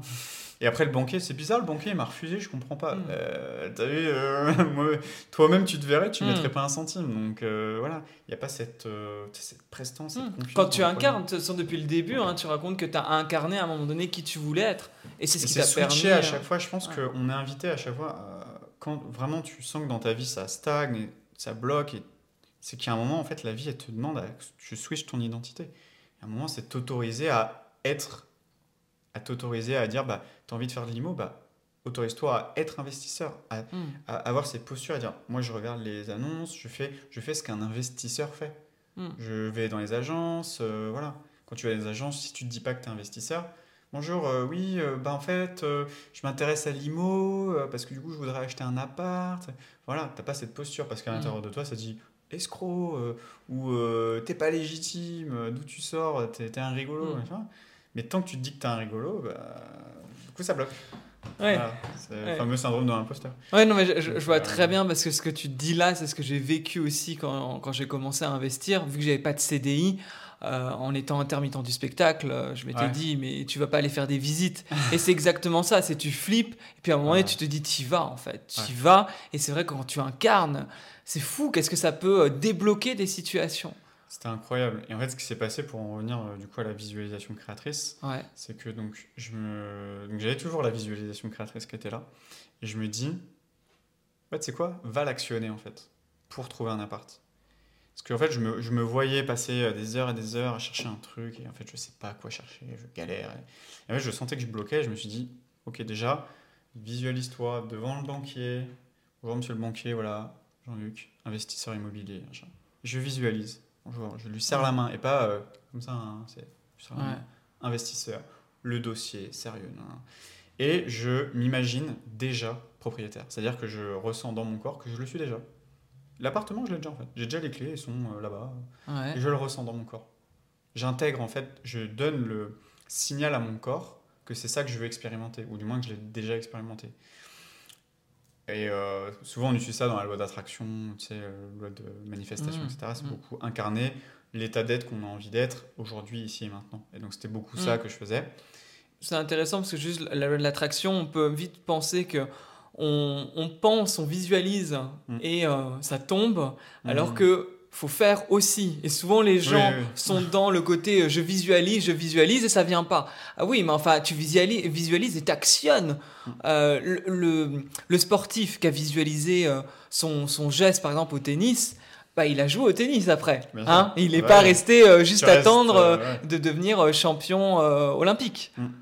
Si tu restes devant Netflix, non, c'est sûr que ça Ça marchera pas. Mais c'est vrai qu'il y a quand même, une fois que tu, que tu le crées dans ton corps, Généralement, euh, tu es poussé vers l'avant, euh, ton corps a envie d'aller vers cet état-là. Automatiquement, ton subconscient, tout simplement, le corps, c'est quand même la partie, une partie subconsciente, va automatiquement t'emmener et tu vas te diriger, euh, c'est comme un GPS, quoi. Il va automatiquement t'emmener vers cette direction-là. C'est juste que tu as ton état d'être, tu changes ton état d'être et du coup, tu vas changer, enfin, tu vas créer ce nouvel état d'être ici et maintenant pour, pour aller comme un GPS. C'est-à-dire qu'après, il n'y a plus vraiment de mental, c'est juste l'un le subconscient qui t'emmène et euh, c'est le corps. Et aussi, bah, après, il y a plutôt un domaine euh, plutôt spirituel pour le coup. Où ce qui s'est passé, c'est que j'en parlais autour de moi. Je savais quel type d'appart je voulais, je savais combien de cash flow à peu près. Voilà, je voulais dire, je veux pas un truc qui fasse 200 balles ou 300 balles, je veux un mmh. truc qui fasse au moins 800. Ta rentabilité, en tout cas, avoir une bonne rentabilité sur ton achat. C'est ça. Et c'est le réseau qui t'a permis en fait d'avoir. Euh, il y a eu plusieurs trucs. C'est-à-dire que une grande histoire, mais en gros, euh, j'en parle à mes parents, j'en parle à mes proches, etc. Et à un moment, je reçois un mail de ma mère, alors qu'elle cherche pas d'IMO, hein, elle fait rien du tout. Elle, elle reçoit un mail du site Bien Ici. Ouais. Voilà, et je lui en avais parlé, et je sais pas pourquoi elle a reçu un mail alors qu'elle s'est pas du tout inscrite, donc va savoir, c'était le premier mail qu'elle avait reçu, et le dernier d'ailleurs, de Bien Ici. Et il y avait, je crois, euh, de mémoire peut-être 5-6 biens dans le mail. Et le dernier, je regarde le. et je bug dessus. C'était exactement ce que j'avais visualisé en fait. De, dans, dans, mon ah. intention, je me suis dit, je voudrais un grand appart, comme si positionné à tel endroit, parce que je voulais un truc pas trop loin non plus, parce qu'il y a beaucoup d'allers-retours au début. Machin. Je pose le truc, et là je vois l'appart. Je me dis, mais non. Je regarde, je vois les photos. Oh. J'appelle l'agence, je prends un rendez-vous, je visite, je me dis, ok, il est pour moi en fait. Donc après, bah, je, commence à faire les démarches, voilà, pour... bah, déjà, je, un peu moins stressé du coup parce que j'ai pris une formation tu vois dans l'immobilier ouais tu t'es formé comme à chaque fois en fait. voilà je me dis non je suis en capacité je pense que c'est bon. Je flippais un peu mais après je me dis non je peux me faire entourer de gens qui ont déjà fait. Je peux voilà m'entourer de, de, de bah, forcément dans les séminaires tu rencontres des gens qui ont déjà fait de l'immobilier. Donc je me dis bah ouais je vais prendre de ces personnes là et si j'ai des questions bah j'hésiterai pas à bah, du coup, elle est sollicitée. C'est surtout ça aussi, de se dire, bah, toujours ce même mécanisme. Je me lance dans un truc, mais je suis pas tout seul. Tu vois, c'est de se dire, je suis pas tout seul. Il y a des gens derrière moi. Je suis pas tout seul sur Terre. Donc, euh, mm. on peut demander à des gens qui sont déjà rentrés dans cet espace-là, qui ont déjà mm. fait ces choses-là, de dire, bah, tiens, est-ce que tu n'as pas un conseil à me donner, etc. Et donc, voilà, j'ai des amis à moi, qui, enfin, des, des personnes que j'ai rencontrées qui sont devenues des amis, etc qui m'ont donné des conseils. Ils m'ont dit voilà, euh, fais attention à ça, regarde bien le ça, euh, la copro, est-ce qu'il y a ci, il y a ça, euh, est-ce qu'il n'y a pas eu des fuites, nanana, enfin voilà. Et moi vraiment, je, je, prends vraiment tout ce que tout ce qu'on me donne. Et là j'y vais et je me retrouve face face aux, aux banques. Et je vais voir quelques banques, mais j'avais pas vraiment cet esprit vraiment. je m'étais dit non, ça va venir facile, etc. Parce que je gagnais très bien ma vie. Je me dis oh, ça va être facile. Et je me rends compte que c'était pas si facile que ça, parce que ouais, il était très euh, pinaillé, pinaillé, etc. Et, et, je, et, il y a un moment, j'ai senti que je commençais à, à me reculer, à, tu vois, un peu m'auto-saboter, à plus vraiment être là. Et puis j'avais, euh, j'avais encore mon business de dropshipping en même temps. Et puis je mettais plus de temps sur mon business de dropshipping, mm. alors que j'avais un appart qui devait, euh, que je devais acheter, quoi. Clairement, j'avais j'avais signé le compromis, etc. Euh, là, il, fallait. Euh, il fallait c'est peut-être là où c'est important d'être focus quand il y a quelque chose qui est sur le feu et que c'est peut-être pas si mal si on sent qu'on a envie de faire pas mal de choses, mais qu'il y a des moments où il faut être vraiment attentionné sur ce qui est important et ce qui comptait. Et toi, c'était en tout cas le financement euh, de cet appartement. Ouais. Et je pense que ça, c'était une leçon. Aujourd'hui, maintenant, ça a changé en termes de mindset. C'est-à-dire que je me concentre uniquement sur les choses. Je sais pas comment euh, verbaliser ça, c'est vraiment des. Si ça se réalise, je serais trop content en fait. Alors que si il y a des choses, si ça se fait pas, c'est pas très grave. Hmm. Je me dis. Mais c'est ce qui compte pour toi en fait. C'est ce qui compte vraiment. Hein. et surtout, euh, moi j'en parle beaucoup aussi, c'est de l'enfant intérieur. C'est quoi Qu'est-ce qui va stimuler mon enfant intérieur quand, euh, je sais pas, il y a un projet Est-ce que, est -ce que ça m'excite en fait? Est-ce que je suis enthousiaste? Tu vois?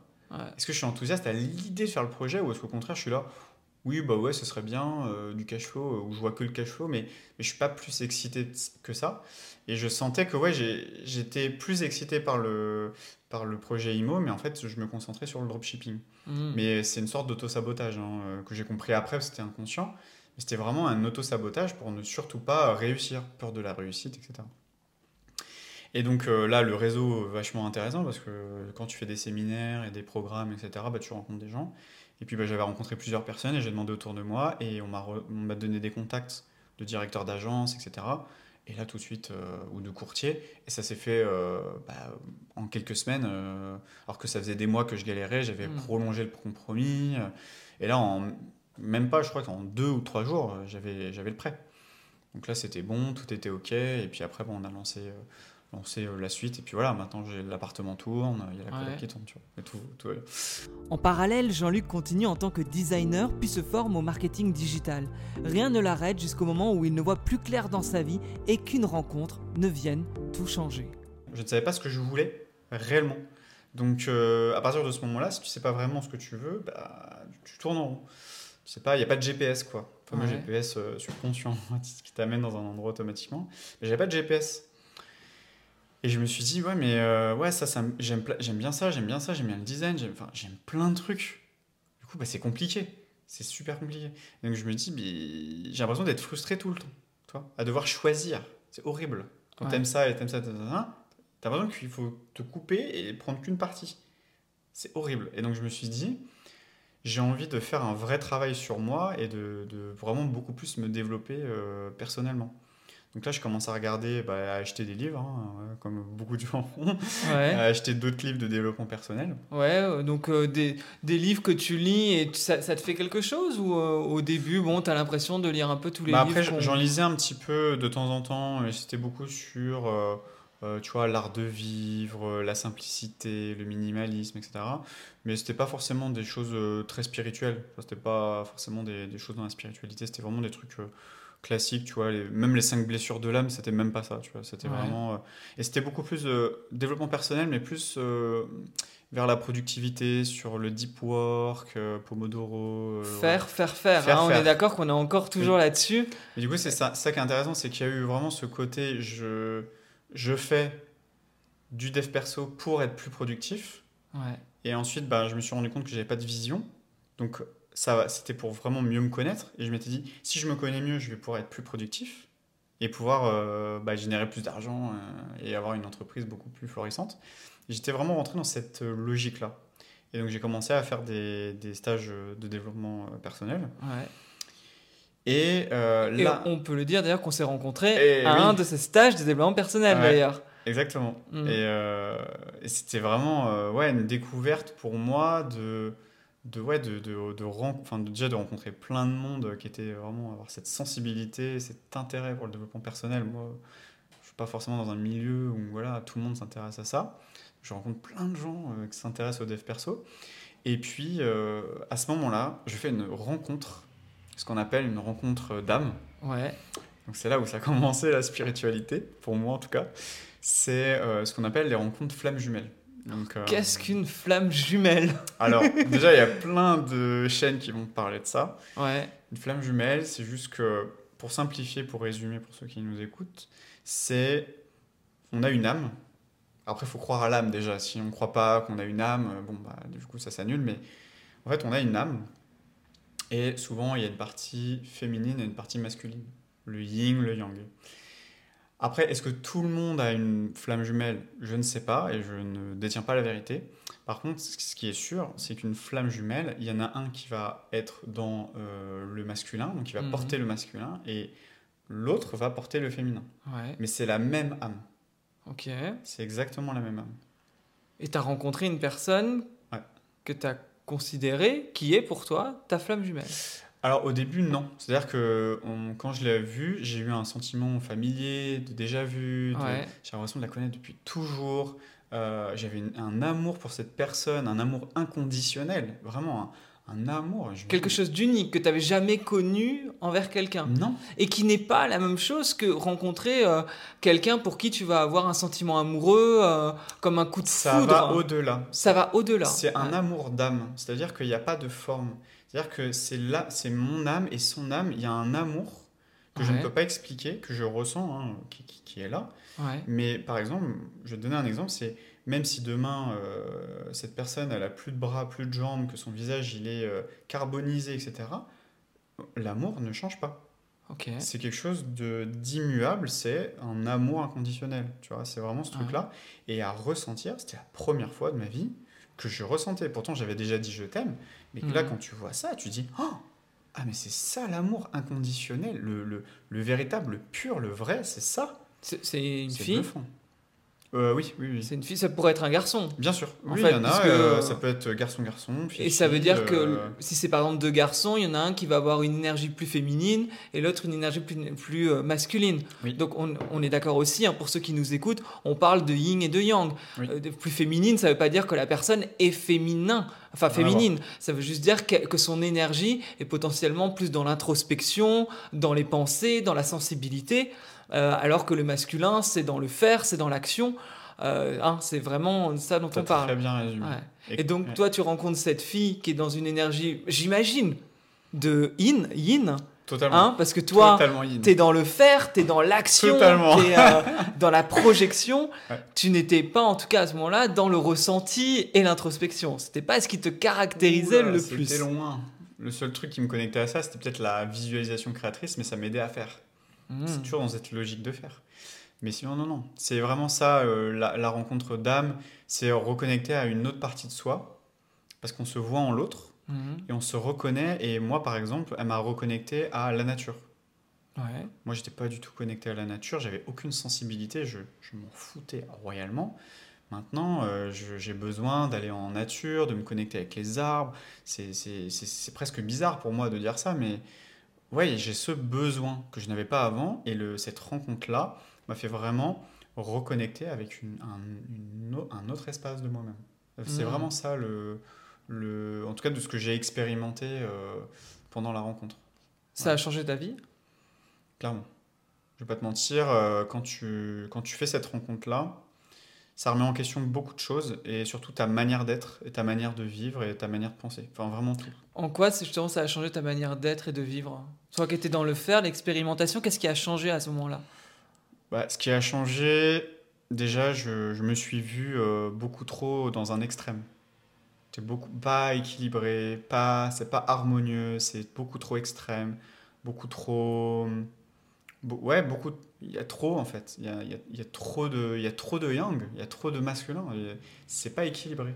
Et donc, en la, en la, en la rencontrant, euh, je, ouais, j'ai c'est comme si j'avais intégré en moi ce, cette part féminine que je n'utilisais pas. Alors mhm. j'avais le côté créatif, mais elle, elle m'a apporté autre chose. Et c'est comme si peut-être que j'avais euh, mon masculin à fond, 10% euh, de féminin, et tout le reste que je n'avais pas du tout exploité.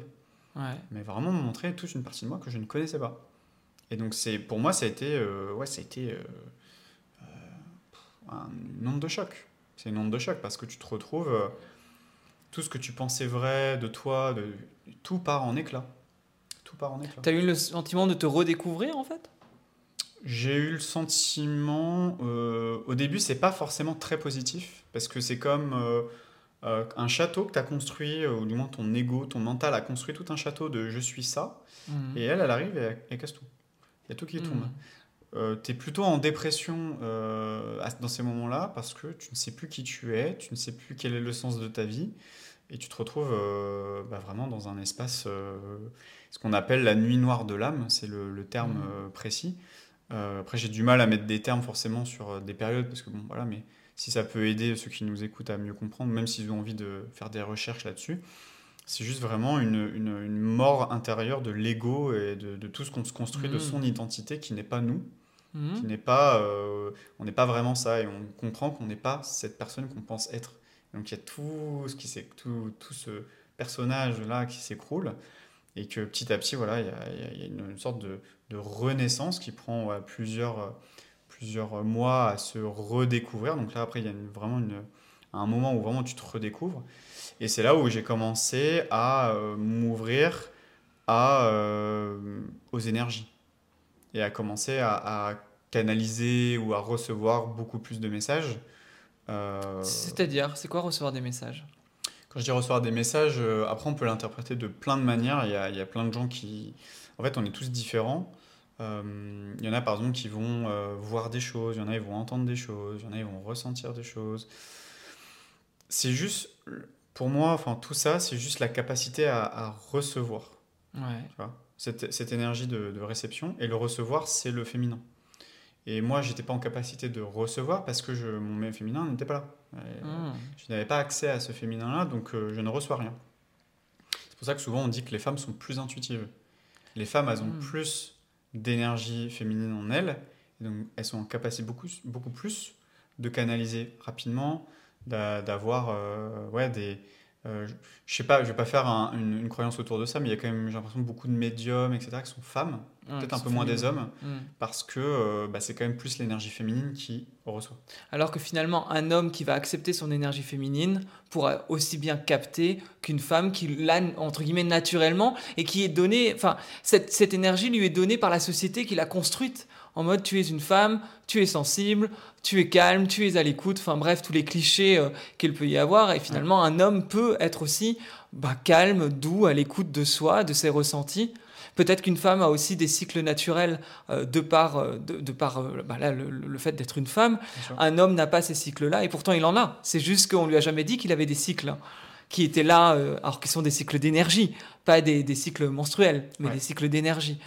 Donc ça qui est intéressant, euh, je pense, à, voir, c'est que toi, tu as capté cette part de féminin et, du coup de, capter les choses, les messages. Mm. C'est des messages que tu as captés en parlant à des gens et tu avais des, des, infos qui te tombent et qui...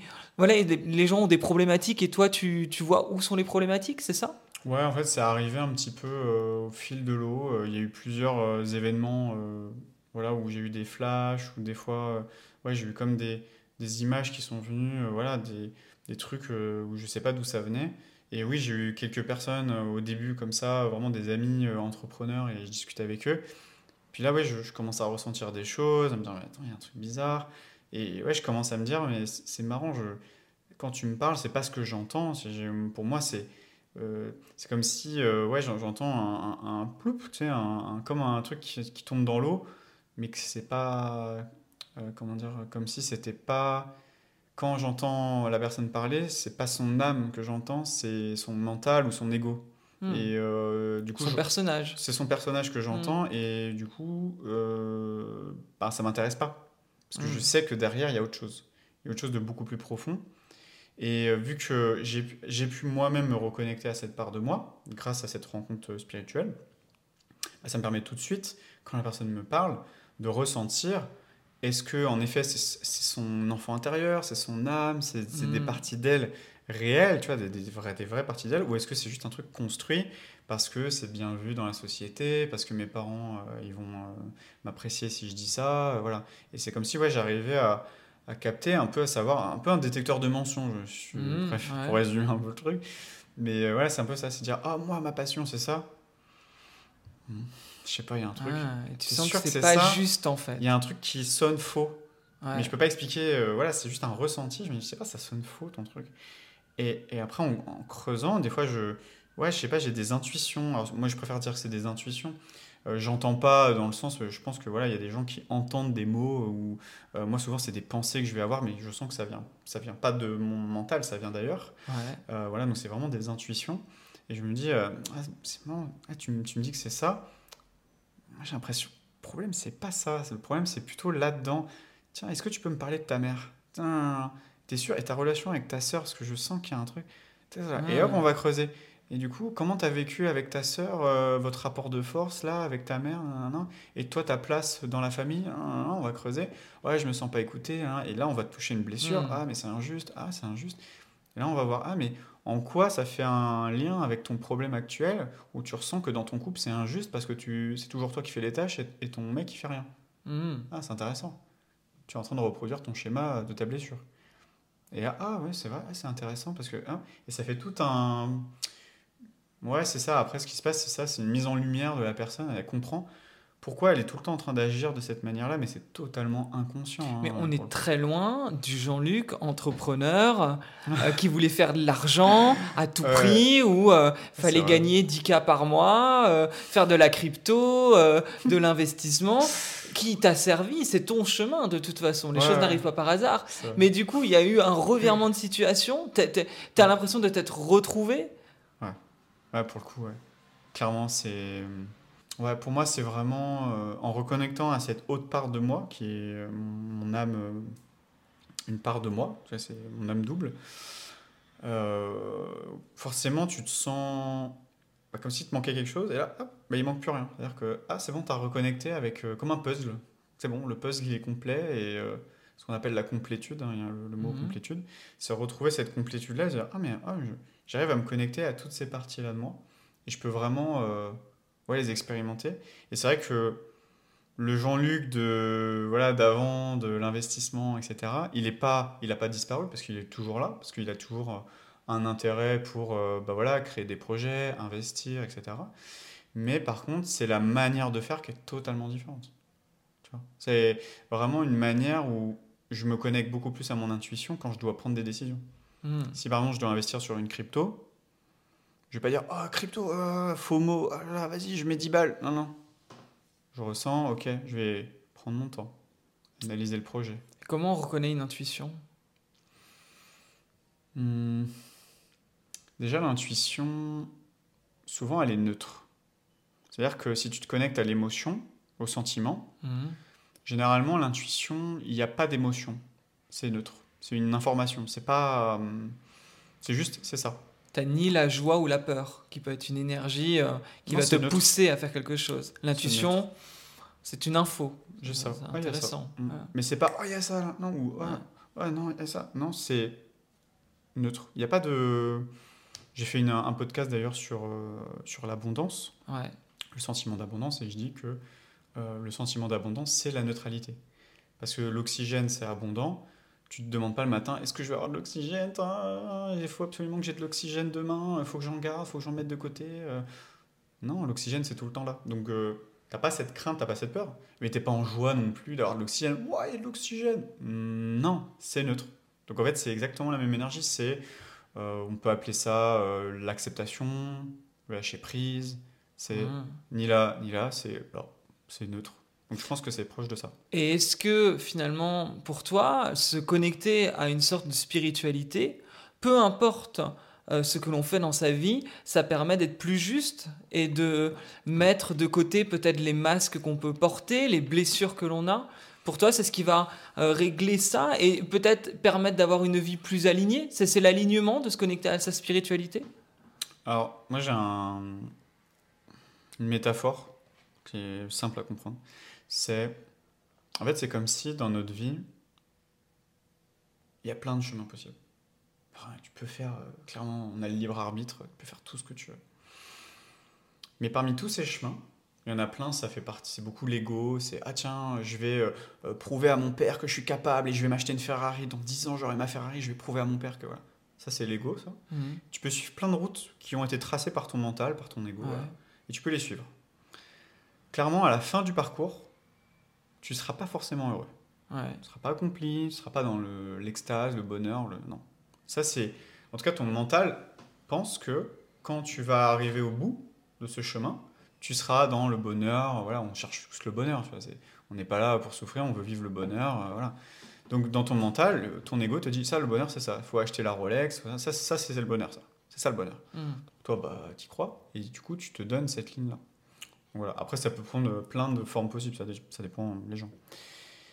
Mais parmi toutes ces voies-là, bah, il y a une petite voix là. On n'entend pas beaucoup parce qu'on entend beaucoup les autres voix, moi celle-là on n'entend pas. Euh, et, en fait, les autres voix là, tout, tout celles de l'ego, c'est un peu des, des routes euh, un peu sinueuses. Tu, sais, tu vas en 4x4, ça, ça, secoue un peu, ça balotte, ça, ça, te prend un peu au trip, ça descend, ça rentre. Et puis tu as une voix là, toute petite. Et là, c'est l'autoroute. Là, tu es en Tesla, quoi. En mode automatique. c'est comme ça. Et là, tu kiffes. Ouais. Et à cette voie-là, et quand tu arrives à reconnecter à cette voie-là, c'est là où tu crées tout ce qui est synchronicité, la magie un peu, des mmh. choses de la vie, où tu te connectes à quelque chose qui t'arrive, des événements qui se passent, tu comprends pas. Ça peut être par exemple, tu imaginons euh, tous les ans, euh, je sais pas, tu essaies de jouer à des, plein de jeux concours. Tu n'arrives jamais à gagner. Et ben là, tu participes, tu gagnes pourquoi. Hmm. Et tu as de la chance. C'est comme si on, te pavait euh, euh, les marches d'or et euh, tu marches et, et c'est simple, c'est facile. tu, tu, rentres dans un flux où tout est simple, tout est facile. Et ça, pour moi, c'est la, la voie E et X de, de l'être, de l'âme. De, de, de, on, peut parler de mission de vie, mais j'ai un peu du mal avec ce terme, mais euh, en tout cas, c'est ton âme, elle est incarnée, elle est venue là pour expérimenter des choses, notamment de guérir des blessures et aussi d'expérimenter bah, des choses dans la, dans la vraie vie. Quoi. Elle pas, on n'est pas, on n'a pas été incarné pour euh, être sur Netflix. Quoi. Tu vois, on mm. est, tout le monde n'a pas euh, l'incarnation de dire je vais être le prochain Elon Musk ou je vais révolutionner la planète, mais à notre niveau, on a tous une volonté incarnatoire et si tu vas sur des chemins sinueux et que tu l'écoutes pas, il y a un moment, ne t'inquiète pas qu'elle va venir. De, je ne sais pas de quelle manière. Moi, ça a été hmm. une rencontre. Euh, il y en a, par exemple, ça peut être euh, de la maladie, par exemple. Ou un accident ou quelque chose qui va être. On entend des fois des personnes qui euh, ont un accident tout d'un coup, qui, qui arrivent et elles se disent mais finalement est-ce que je suis passé à côté de la mort est-ce que ma vie c'est vraiment ce que je veux? Et elles vont changer de vie totalement. Comme si elles avaient attendu cet accident pour réaliser que ce qu'elles faisaient c'était de la merde. En tout cas pour elles. Ça veut pas dire que dans la vie c'est pas bien. Mais pour elles ça ne leur correspondait pas. En fait c'est qu'est-ce qui arrive dans ta vie qui à un moment donné te, fait dire est-ce que je suis vraiment sur le chemin en 4x4 et ça secoue? Ou est-ce que je suis sur l'autoroute avec la Tesla? Voilà. et honnêtement, tu sens, tu le sais au fond de toi, si tu te poses la question, est-ce que je suis en Tesla ou est-ce que je suis dans un 4x4 Tu le sais. Posez-vous la question, les amis. Dites-nous. Tu le sais. Si ça coince, s'il y a des schémas négatifs qui se répètent, tu as toujours les mêmes problématiques, la même galère, euh, tu as des engueulades, et ouais, tu as beaucoup de problèmes, il y a quand même de fortes chances que tu es en 4x4. Et pourquoi on vit ça? Parce qu'on part d'un principe que la vie c'est dur. Hmm. Et donc, pour confirmer cette croyance, on va toujours aller vers bah, cette biais de confirmation, on va toujours aller confirmer sa croyance. Donc si tu sens... C'est mon chat qui miaule, hein, si vous entendez quelque chose. Si tu sens qu'il euh, a envie de communiquer avec nous. C'est ça, c'est une synchronicité. Qu'est-ce que tu veux dire, bébé chat? En fait, si tu, si tu, te connectes vraiment à toi, tu vas vraiment savoir euh, si tu es dans le, la, bonne... Euh, vibration Si tu es dans la bonne vibration. Hmm. Et vraiment, si... Enfin, moi, je le vois, des personnes qui sont très stressées, etc ils sont ils sont ils sont pas dans, ils sont pas sur cette voie là c'est quoi le conseil que tu donnerais à quelqu'un justement qui ne se sent pas dans sa bonne vibration qui se dit ok je suis sur un 4x4 bah, qu'est-ce qu'il faut faire? C'est quoi euh, je sais pas trois conseils ou deux ou un peu importe d'ailleurs mais qu'est-ce que tu conseillerais à quelqu'un qui ne se sent pas dans sa Tesla sur une autoroute? Bah, du coup, ça va faire un lien avec euh, le programme que je suis en train de créer en ce moment. Ouais, bah oui, parce que tu as fait évoluer tes projets. Voilà, j'ai fait évoluer mes projets entre temps et en ce moment, je suis en train de créer un programme je ne sais pas encore quand il sera euh, dispo, mais en tout cas, voilà, euh, c'est un programme en ligne. Et j'ai découpé le programme en plusieurs grandes étapes qui, pour moi, sont hyper importantes.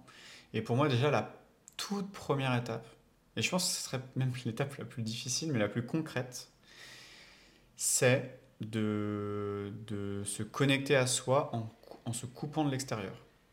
Mmh donc c'est de pouvoir euh, peut-être euh, s'offrir des euh, retraites silencieuses, comme par exemple que tu as pu faire. Ouais, ce que j'avais pu faire. Ce qui ce avait été pour moi l'une de mes meilleures expériences.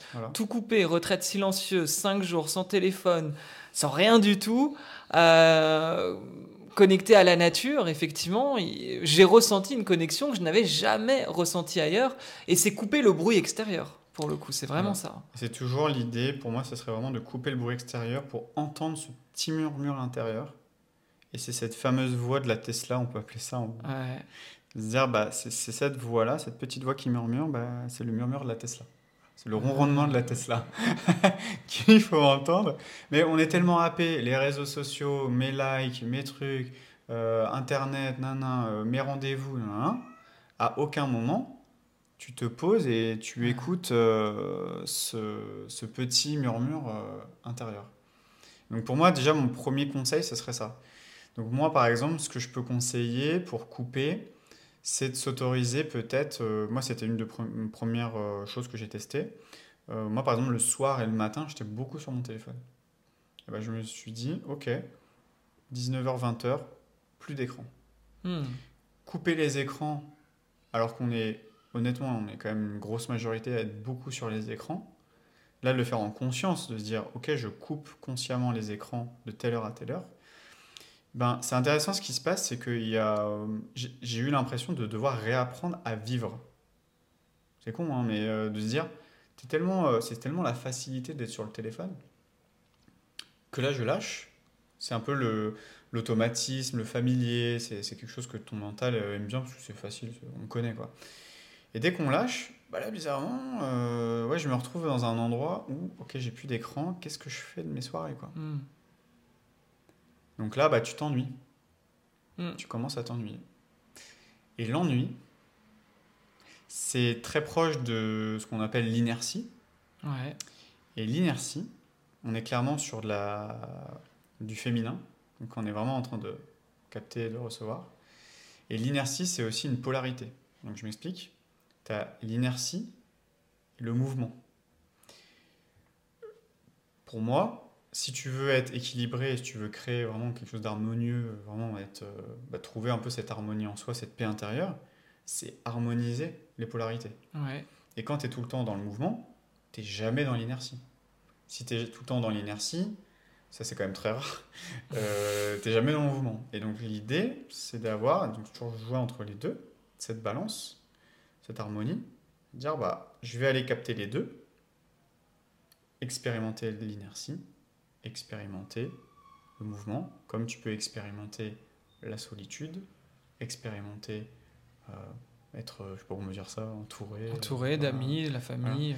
Et voilà, parce qu'il y a des personnes qui vont qui sont comment dire, à l'aise dans la solitude et ils vont hmm. fuir les. On appelle ça les, les mouvements. Les, la vie sociale. La vie sociale, voilà, les, moments sociaux. Voilà. Et il y a l'inverse aussi. Moi, j'étais beaucoup dans cette catégorie de personnes qui ne sont jamais, ne peuvent pas se retrouver tout seul chez soi. Non, non, c'est pas possible. Hmm. Donc, c'est vraiment, voilà, toujours aller voir dans quel extrême on est et voir l'opposé, la polarité tout simplement opposée et se dire, bah, tiens, je vais aller aller chercher l'autre côté, expérimenter l'autre côté. Donc pour moi, c'est ça, c'est aller chercher l'inertie pour euh, vraiment euh, ouais, créer ce. Déjà, inertie, couper euh, l'extérieur.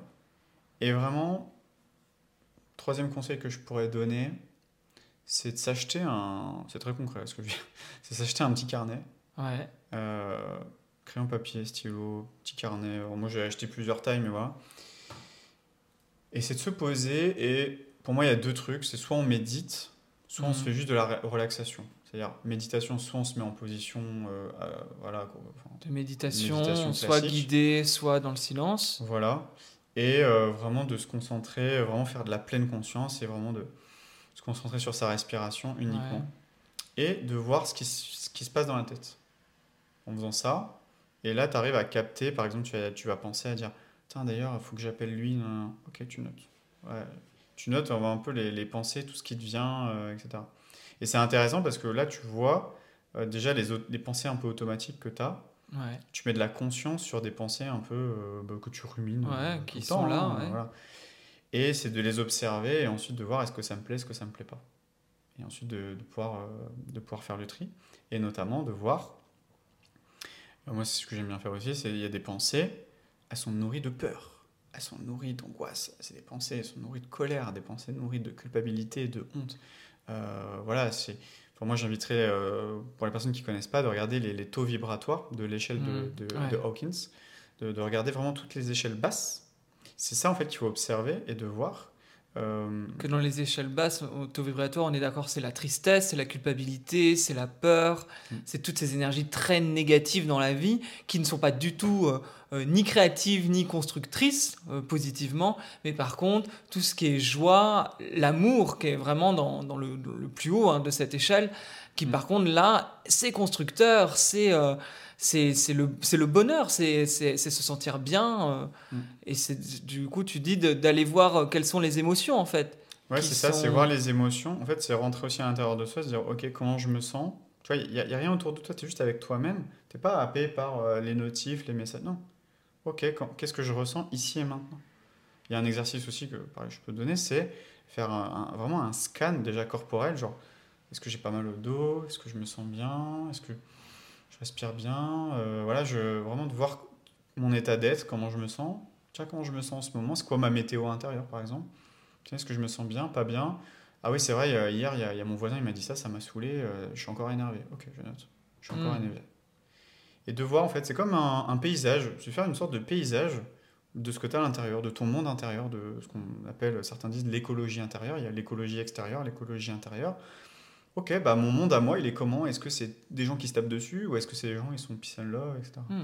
Et de voir, euh, voilà, les continents, euh, il y a peut-être un espace chez toi qui est en train de dire, euh, ouais, il y en a marre de ce voisin, j'ai envie de le buter, voilà, parce qu'il met sa musique trop fort. Parce que tu vois, tu peux exprimer ça à l'intérieur de toi, mais tu es en train de le garder. Et de se dire, bah ok, est-ce que, est-ce que ça me plaît de garder ça, ce truc-là, ce boulet de colère, ou est-ce que j'ai envie de lâcher prise? Mmh, Est-ce que j'ai envie de le garder ou est-ce que je... t'es, es libre de le lâcher T'as le choix. Donc euh, je dis, ok, il m'énerve, ok, bah vas-y, euh, c'est bon, je m'en fous. Euh, je mets des boules caisses le soir si voilà, j'ai pas envie de m'embêter. Et puis si vraiment il fait trop de bruit, bah ouais, de toute façon, je vais appeler la police, machin, mais je m'énerverai pas. Et puis voilà, et de se dire, moi il y a un truc que, j'aime bien faire aussi, c'est de se dire, par exemple, ta, pensée, donc la pensée de colère, genre ouais, mon voisin, et tu te dis, tiens, ça serait quoi le, le pensée de l'acceptation hmm, D'accord. Donc passer à un niveau supérieur en termes vibratoires, c'est-à-dire euh, c'est nettoyer tes vibrations basses, de transmuter en fait, euh, c'est de l'alchimie, on va dire, énergétique. C'est-à-dire, bah, là en ce moment je suis hyper en colère par rapport à ça, machin. Ok, le moi qui accepte, qui dirait oh bah, c'est ok machin, ça serait quoi son, son état d'esprit en fait par rapport à cet événement? Comment il serait? Est-ce qu'il se dirait Qu'est-ce qu'il se dirait? Et là, c'est de noter la pensée, de la relier, à te dire tiens, est-ce que je pourrais juste transmuter, prendre ce truc-là et de remplacer par euh, une meilleure pensée euh, et qui du coup va amener une nouvelle émotion et que du coup bah ok va faire du bruit et que tu vas moins le ça va moins te challenger à l'intérieur c'est intéressant parce que là, tu le dis de le mettre sur le papier, et souvent on peut croire que juste en réfléchissant, en, passant très brièvement sur bah ok, euh, j'ai cette pensée, je la mets de côté, ça va passer. Alors que des fois, écrire, ça permet de beaucoup plus conscientiser et de se dire j'ai quand même écrit ça il y a quand même ça, là c'est sur le papier, c'est devant mes yeux, et on réalise beaucoup plus euh, l'impact que ça peut avoir dans notre cerveau quand c'est écrit, que juste se dire euh, oui mon voisin m'énerve et puis euh, bah, c'est pas grave. Mais en fait peut-être que ça fait un an que ton voisin t'énerve parce qu'il a la télé trop forte et que là il y a un truc qui va pas et ça te baisse en énergie et t'es frustré et t'es pas content. Et tu t'en rends pas trop compte et tu dis, c'est pas grave, j'accepte, je m'en fous. Et en fait, non, faut... ça va plus loin que ça. vrai travail de changement vibratoire parce qu'il y a le fait de dire faire de, du déni parce que là c'est du déni pour le coup dire ouais bah, je m'en fous non c'est vraiment de se dire réellement imaginons le, ce voisin il fait du bruit boum boum boum et de ressentir que tu n'as plus de colère. C'est ça en fait. Hmm. et aller chercher des solutions aussi. Ouais. Du coup. Ouais. Et calmement avec sérénité il va se passer quelque euh, chose. Mais faut savoir un truc c'est que après on y croit on n'y croit pas. Mais les, les événements qu'on vit euh, si on fait le travail intérieur par rapport à ça, il y a des choses qui vont se passer à l'extérieur. Hmm. Si par exemple lui, il vient nous. nous comment dire C'est que des fois, il y a des choses qu'on fait inconsciemment. Par exemple, ce voisin qui, qui fait, euh, met sa musique hyper forte le soir. Peut-être qu'au niveau inconscient, son âme sait qu'elle doit te faire vivre des trucs. Que toi, tu hmm. dois aller libérer. Mais lui, il n'en a pas conscience et toi non plus. Personne n'en a conscience. Parce que là, on est dans le domaine du, subconscient, de l'inconscient total. Et que peut-être qu'il s'il met sa musique forte, c'est peut-être parce que toi, au fond de toi, t'es ah, comme ça. T'as de la colère.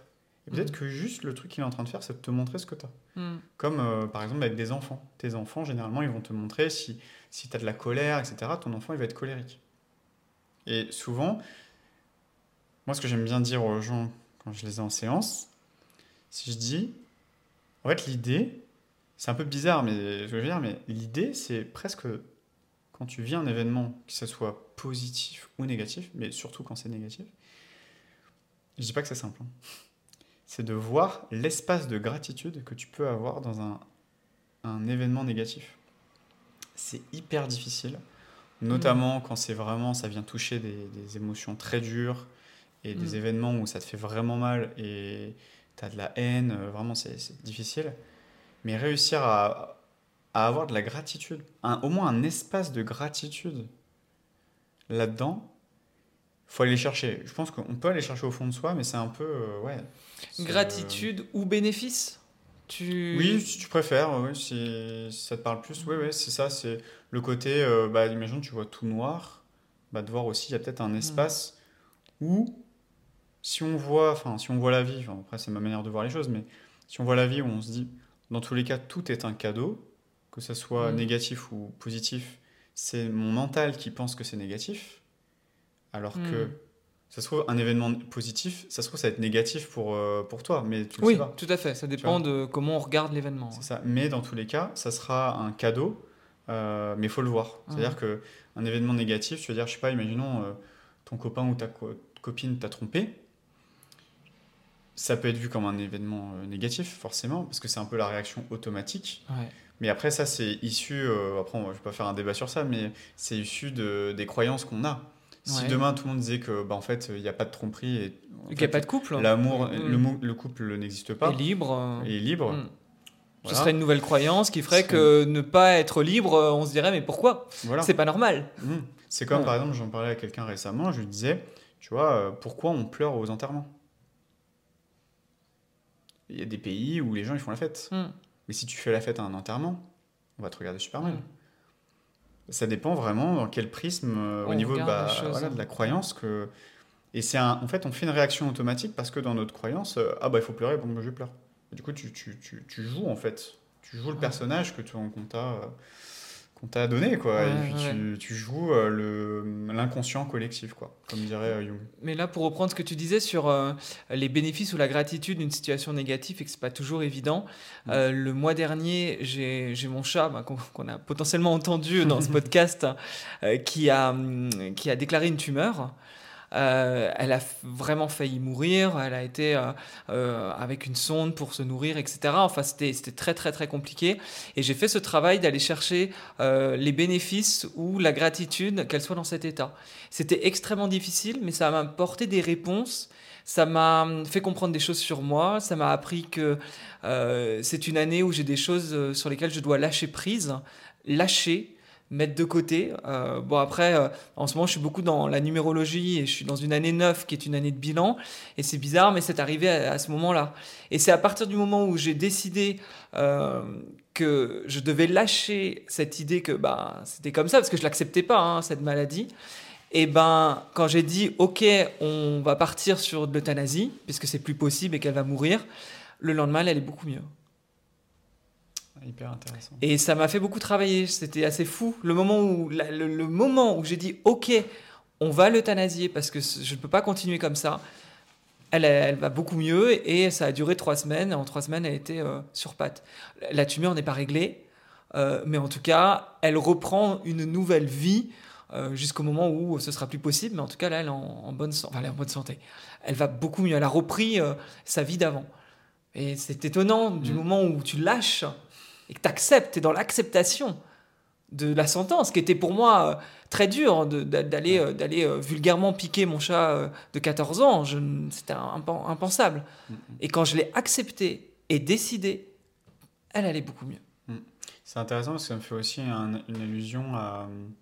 On entend beaucoup parler, tu vois, par exemple, c'est une autre thématique, mais les relations amoureuses. Souvent, on te dit c'est à partir du moment où tu lâches que euh, la personne arrive. Tu vois, souvent, il y a un peu cette, hmm. euh, cette phrase-là qui vient. Et c'est vrai que c'est hyper intéressant parce que je vois, je vois beaucoup, je regarde beaucoup ce qui se fait sur les réseaux sociaux, notamment sur les relations hommes-femmes, etc. Et c'est beaucoup euh, basé sur ouais, ce, ce côté. il y a beaucoup le yang, hein, il, y a il, y a beaucoup le, le, faire. Et il y a surtout cette frustration. Et je vois, euh, tu vois, par exemple, dans le marketing, on joue beaucoup sur la frustration et le, marketing, notamment plus euh, dans les programmes de séduction, c'est quelque chose qui est hyper, euh, enfin, qui marche très très bien. Parce qu'on joue sur des hommes frustrés, parce qu'ils n'y arrivent pas, parce qu'ils machin. Mais si à partir du moment où on arrête de, de et comme tu dis, de lâcher prise au niveau de cette frustration, de dire ah je suis pas marié ou j'ai pas de gosse ou j'ai pas trouvé la copine ou machin, ben, en fait quand tu gardes ça c'est exactement le même principe. Dès que tu le portes, dès que tu lâches, ça arrive. Pareil pour euh, le business. Si tu dis oh là là, il faut que j'ai des clients, il faut que j'ai des clients, là là, hein frustration de ne pas avoir de clients, euh, de, de, garder ça. Et on dit bah mais c'est normal. Bah non, c'est pas normal. En fait, tu peux très bien changer ta façon de voir. Tu peux très bien dire ok, en ce moment j'ai pas de clients, mais parce que je suis dans cette dynamique là et qu'en ce hmm. moment je suis en train de tester ça ou euh, et d'ailleurs je fais aussi un clin d'œil à certains entrepreneurs que j'ai rencontrés qui n'y arrivaient pas parce que c'était pas ça qu'ils devaient expérimenter. Ils étaient butés sur quelque chose et je leur ai dit lâche, si ça ne marche pas, fais autre chose. Mmh, Peut-être que ce n'est pas ton chemin. Peut-être que tu es dans, le, mmh. dans le chemin. Du 4x4. Du 4x4. Et ça fonctionne pas. Et euh, là, euh, j'ai un ami euh, qui, qui, était, voilà, qui, qui avait vraiment qui galérait, mais en tout cas qui il voulait faire vraiment euh, son, développer son business, mais vraiment ça, ça forçait. Et en discutant avec lui, euh, on se rend compte qu'il avait euh, un souhait, c'était vraiment de partir à vélo et de faire le, Tour de France à vélo. Et il m'a dit, moi, ouais, j'ai envie de faire ça, ça me bouillonne depuis super longtemps, mais il ne l'avait jamais fait. Je dis, moi, pour moi, ton âme, elle, te dit de faire ça, en fait. Ah, en priorité. En priorité, mmh. c'est pas ton business, c'est tu dois expérimenter ça. Et, euh, et là, euh, à partir du moment où il a décidé, il y a tout qui s'est euh, aligné. Et là, il est parti il y a quelques jours faire son tour de France pendant plusieurs mois à vélo. Et là, il me dit je, je, vis ma meilleure vie. Ça l'amènera sûrement vers d'autres choses, du coup. il sait pas vers quoi ça va l'emmener, mais en tout cas, ça va lui donner de la visibilité. Ça va lui donner. il va rencontrer énormément de gens sur son chemin. Et, et, ce que je lui ai dit à ce moment-là, je dis tu sais, des fois, la vie, C'est un peu comme un livre où si tu lâches pas prise sur ce qui marche pas, mais tu tournes pas la page. Tu es toujours au même chapitre. Et ça, ça boucle. Et c'est comme ça qu'on crée les schémas répétitifs, etc. Et il y a un moment, la vie te dit, il y a un moment, on t'envoie des petits cailloux, puis après un gros caillou, puis après on t'envoie un sac à dos, et puis après on t'envoie une voiture, et puis après on t'envoie un avion de chasse, et puis, euh, puis après on t'envoie une planète dans la gueule jusqu'à ce que tu comprennes que euh, faut que tu tournes la page, il faut que tu lâches prise euh, sur ce truc-là. Et c'est ce qu'il a expérimenté. Pardon. c'est ce qu'il a expérimenté, c'est ce qu'il a fait. Et là, il me dit, mais je vis ma meilleure vie. Il était mm. tellement obstrué sur son truc que pendant la, pendant la séance, on a fait. Et là, il y avait son âme qui était en train de parler. Et là, il dit, ah. ah oui, et, après, bah, il y a eu toutes les peurs, forcément. Ah, mais non, mais du coup, les gens ils vont penser quoi Nanana. Mais après, une fois que tu nettoies ça, tu les mets sur papier, tu vois que tout ça, c'est du bullshit, bah, qu'est-ce qui m'empêche de le faire? Rien. Et d'ailleurs, il a eu que des solutions. Il m'a dit ah. ah, je pourrais mettre mon appart sur Airbnb, etc. Il en trois semaines, son appart était sur Airbnb, redécoré, repeint, machin. Parce que, d'un coup. Ah. Et là, c'est pour le coup, c'est quantique. Et là, c'est, hmm. on est dans un autre domaine, parce que tout va très vite. Ça va très, très vite. J'ai une question. Cette question n'est pas de moi. C'est la question de Tata Jacqueline. C'est la question, c'est la question, c'est la question de Tata Jacqueline. Et la question de Tata Jacqueline, c'est euh, la personne, tu vois, c'est la Tata hein, dans la famille qui comprend pas forcément tous les choix. Et là, du coup, elle a une question pour toi. ne vas-tu pas vers la spiritualité quand on est soi-même un peu paumé et qu'on cherche des réponses et qu'on souhaite donc se rassurer? Donc voilà la question de Tata Jacqueline. Est-ce que la spiritualité, c'est pas juste pour se rassurer parce qu'on a une vie où on est totalement paumé? Très bonne question. Je pense que, ouais, la spiritualité, c'est aussi la quête de sens, dans le fond. C'est la quête de sens, de pourquoi je suis sur Terre, pourquoi je suis incarné dans ce corps, qu'est-ce que je dois faire en fait, c'est quoi ma mission, à quoi je sers, euh, c'est quoi le, but de tout ça. Donc je pense que dans tous les cas, euh, se diriger vers la spiritualité pour, euh, en effet, quand tu es paumé, avoir ce côté spiritualité et te reconnecter à, quelque chose de plus grand que soi et peut-être une mission plus grande que, que, que, toi-même. Euh, c'est vrai que pour moi, je, je, je, sens en tout cas pour moi que c'est hyper important de peut-être d'enlever un peu tout ce truc autour des religions, des pratiques, des rituels, désacraliser en fait. C'est juste, pour moi la spiritualité c'est l'esprit, euh, c'est l'âme en fait, c'est l'esprit euh, incarné dans le corps. Et euh, tu vois, spirit, euh, voilà, c'est de l'esprit, c'est, on est dans, dans, dans, notre corps. Et de se connaître à ça, c'est de se dire, bah tiens, quel est le sens de ma vie, vers quoi j'aspire euh, Et en fait, se reconnecter à la spiritualité, c'est se reconnecter à soi-même. Mm. Tu vois, c'est, tu, tu t'ouvres à plus grand que toi, mais vu qu'on est tous un, alors en fait, les autres, c'est toi, et l'univers, c'est toi. Enfin, tout est toi. Donc, c'est vraiment ça. Pour moi, la spiritualité, c'est en tout cas, pour moi, ça a été vraiment euh, quelque chose, ouais, une reconnexion à quelque chose de plus grand et surtout prendre de la hauteur sur la vie et les événements. Et des fois, en rigolant, je me dis, quand vraiment je rentre dans le mental et je me dis, Tiens, je me prends quand même bien la tête, je suis en train de repenser juste qu'on est sur un petit caillou comme ça, en plein milieu d'un grand vide noir. Alors, c'est pas vide, mais en tout cas, l'espace. Et voilà. Et je pense à ça et je me dis, pouf, c'est bien. Tous mes problèmes sont aussi grands que cette planète-là. Et ça te prend vraiment du recul et un détachement et à relativiser sur. Mm. Euh, des fois, tu stresses, oh là là, t'as l'impression de jouer ta vie. Ah, t'es, tout, t'es tout là, là. c'est une, t'es une miette, tu vois, dans l'univers, t'es un. T'es même t'es un atome en fait, t'es même pas un atome, t'es de l'atome de, tu peux pas aller plus petit c'est vraiment euh, reprendre ça et de se dire que là, on a l'impression que toi, tout est là, tout est important, mais en fait, tu arrives à avoir cette, euh, ce degré de, de connexion à l'univers. L'univers, le recul. Le recul. Mm. Et que moi, il y a des fois, il y a des moments dans ma vie où je prenais tout à cœur. Euh, ouais, vraiment, comme si ça m'impactait énormément. Et là, des fois, j'ai un recul sur les choses. Je me dis, oh, mais c'est pas si important que ça, en fait. Mm. Pourquoi je mets autant d'importance sur un truc genre ah j'ai, j'ai pas fait mes 3000 euros, j'ai pas fait mes 10 000. Eh mec, détends-toi quoi. Euh, t'es comme ça. Ouais. Tu vois? Et la vie, voilà, la vie, demain, ça se trouve, tu dors et t'es plus là. Donc, Donc, tata Jacqueline, prends un peu de recul sur ta vie. Voilà. Hein, et mets un peu de spiritualité. Ouais. Vraiment se reconnecter à ça et, et te dire, tiens, euh, bah ouais, j'ai une vie, enfin, je, je, nais, je meurs. Et entre-temps, bah ouais, qu'est-ce que j'ai envie de créer euh, Qu'est-ce que j'ai envie de, d'expérimenter Et c'est vrai que pour moi, des fois, la spiritualité, c'est juste euh, parfois de s'écouter, d'écouter son enfant intérieur. Mm. Ça, c'est quoi l'enfant Juste de s'amuser. On ne nous demande pas juste de se prendre la tête, de, de, de se faire chier à faire des trucs qu'on n'a pas envie. Non.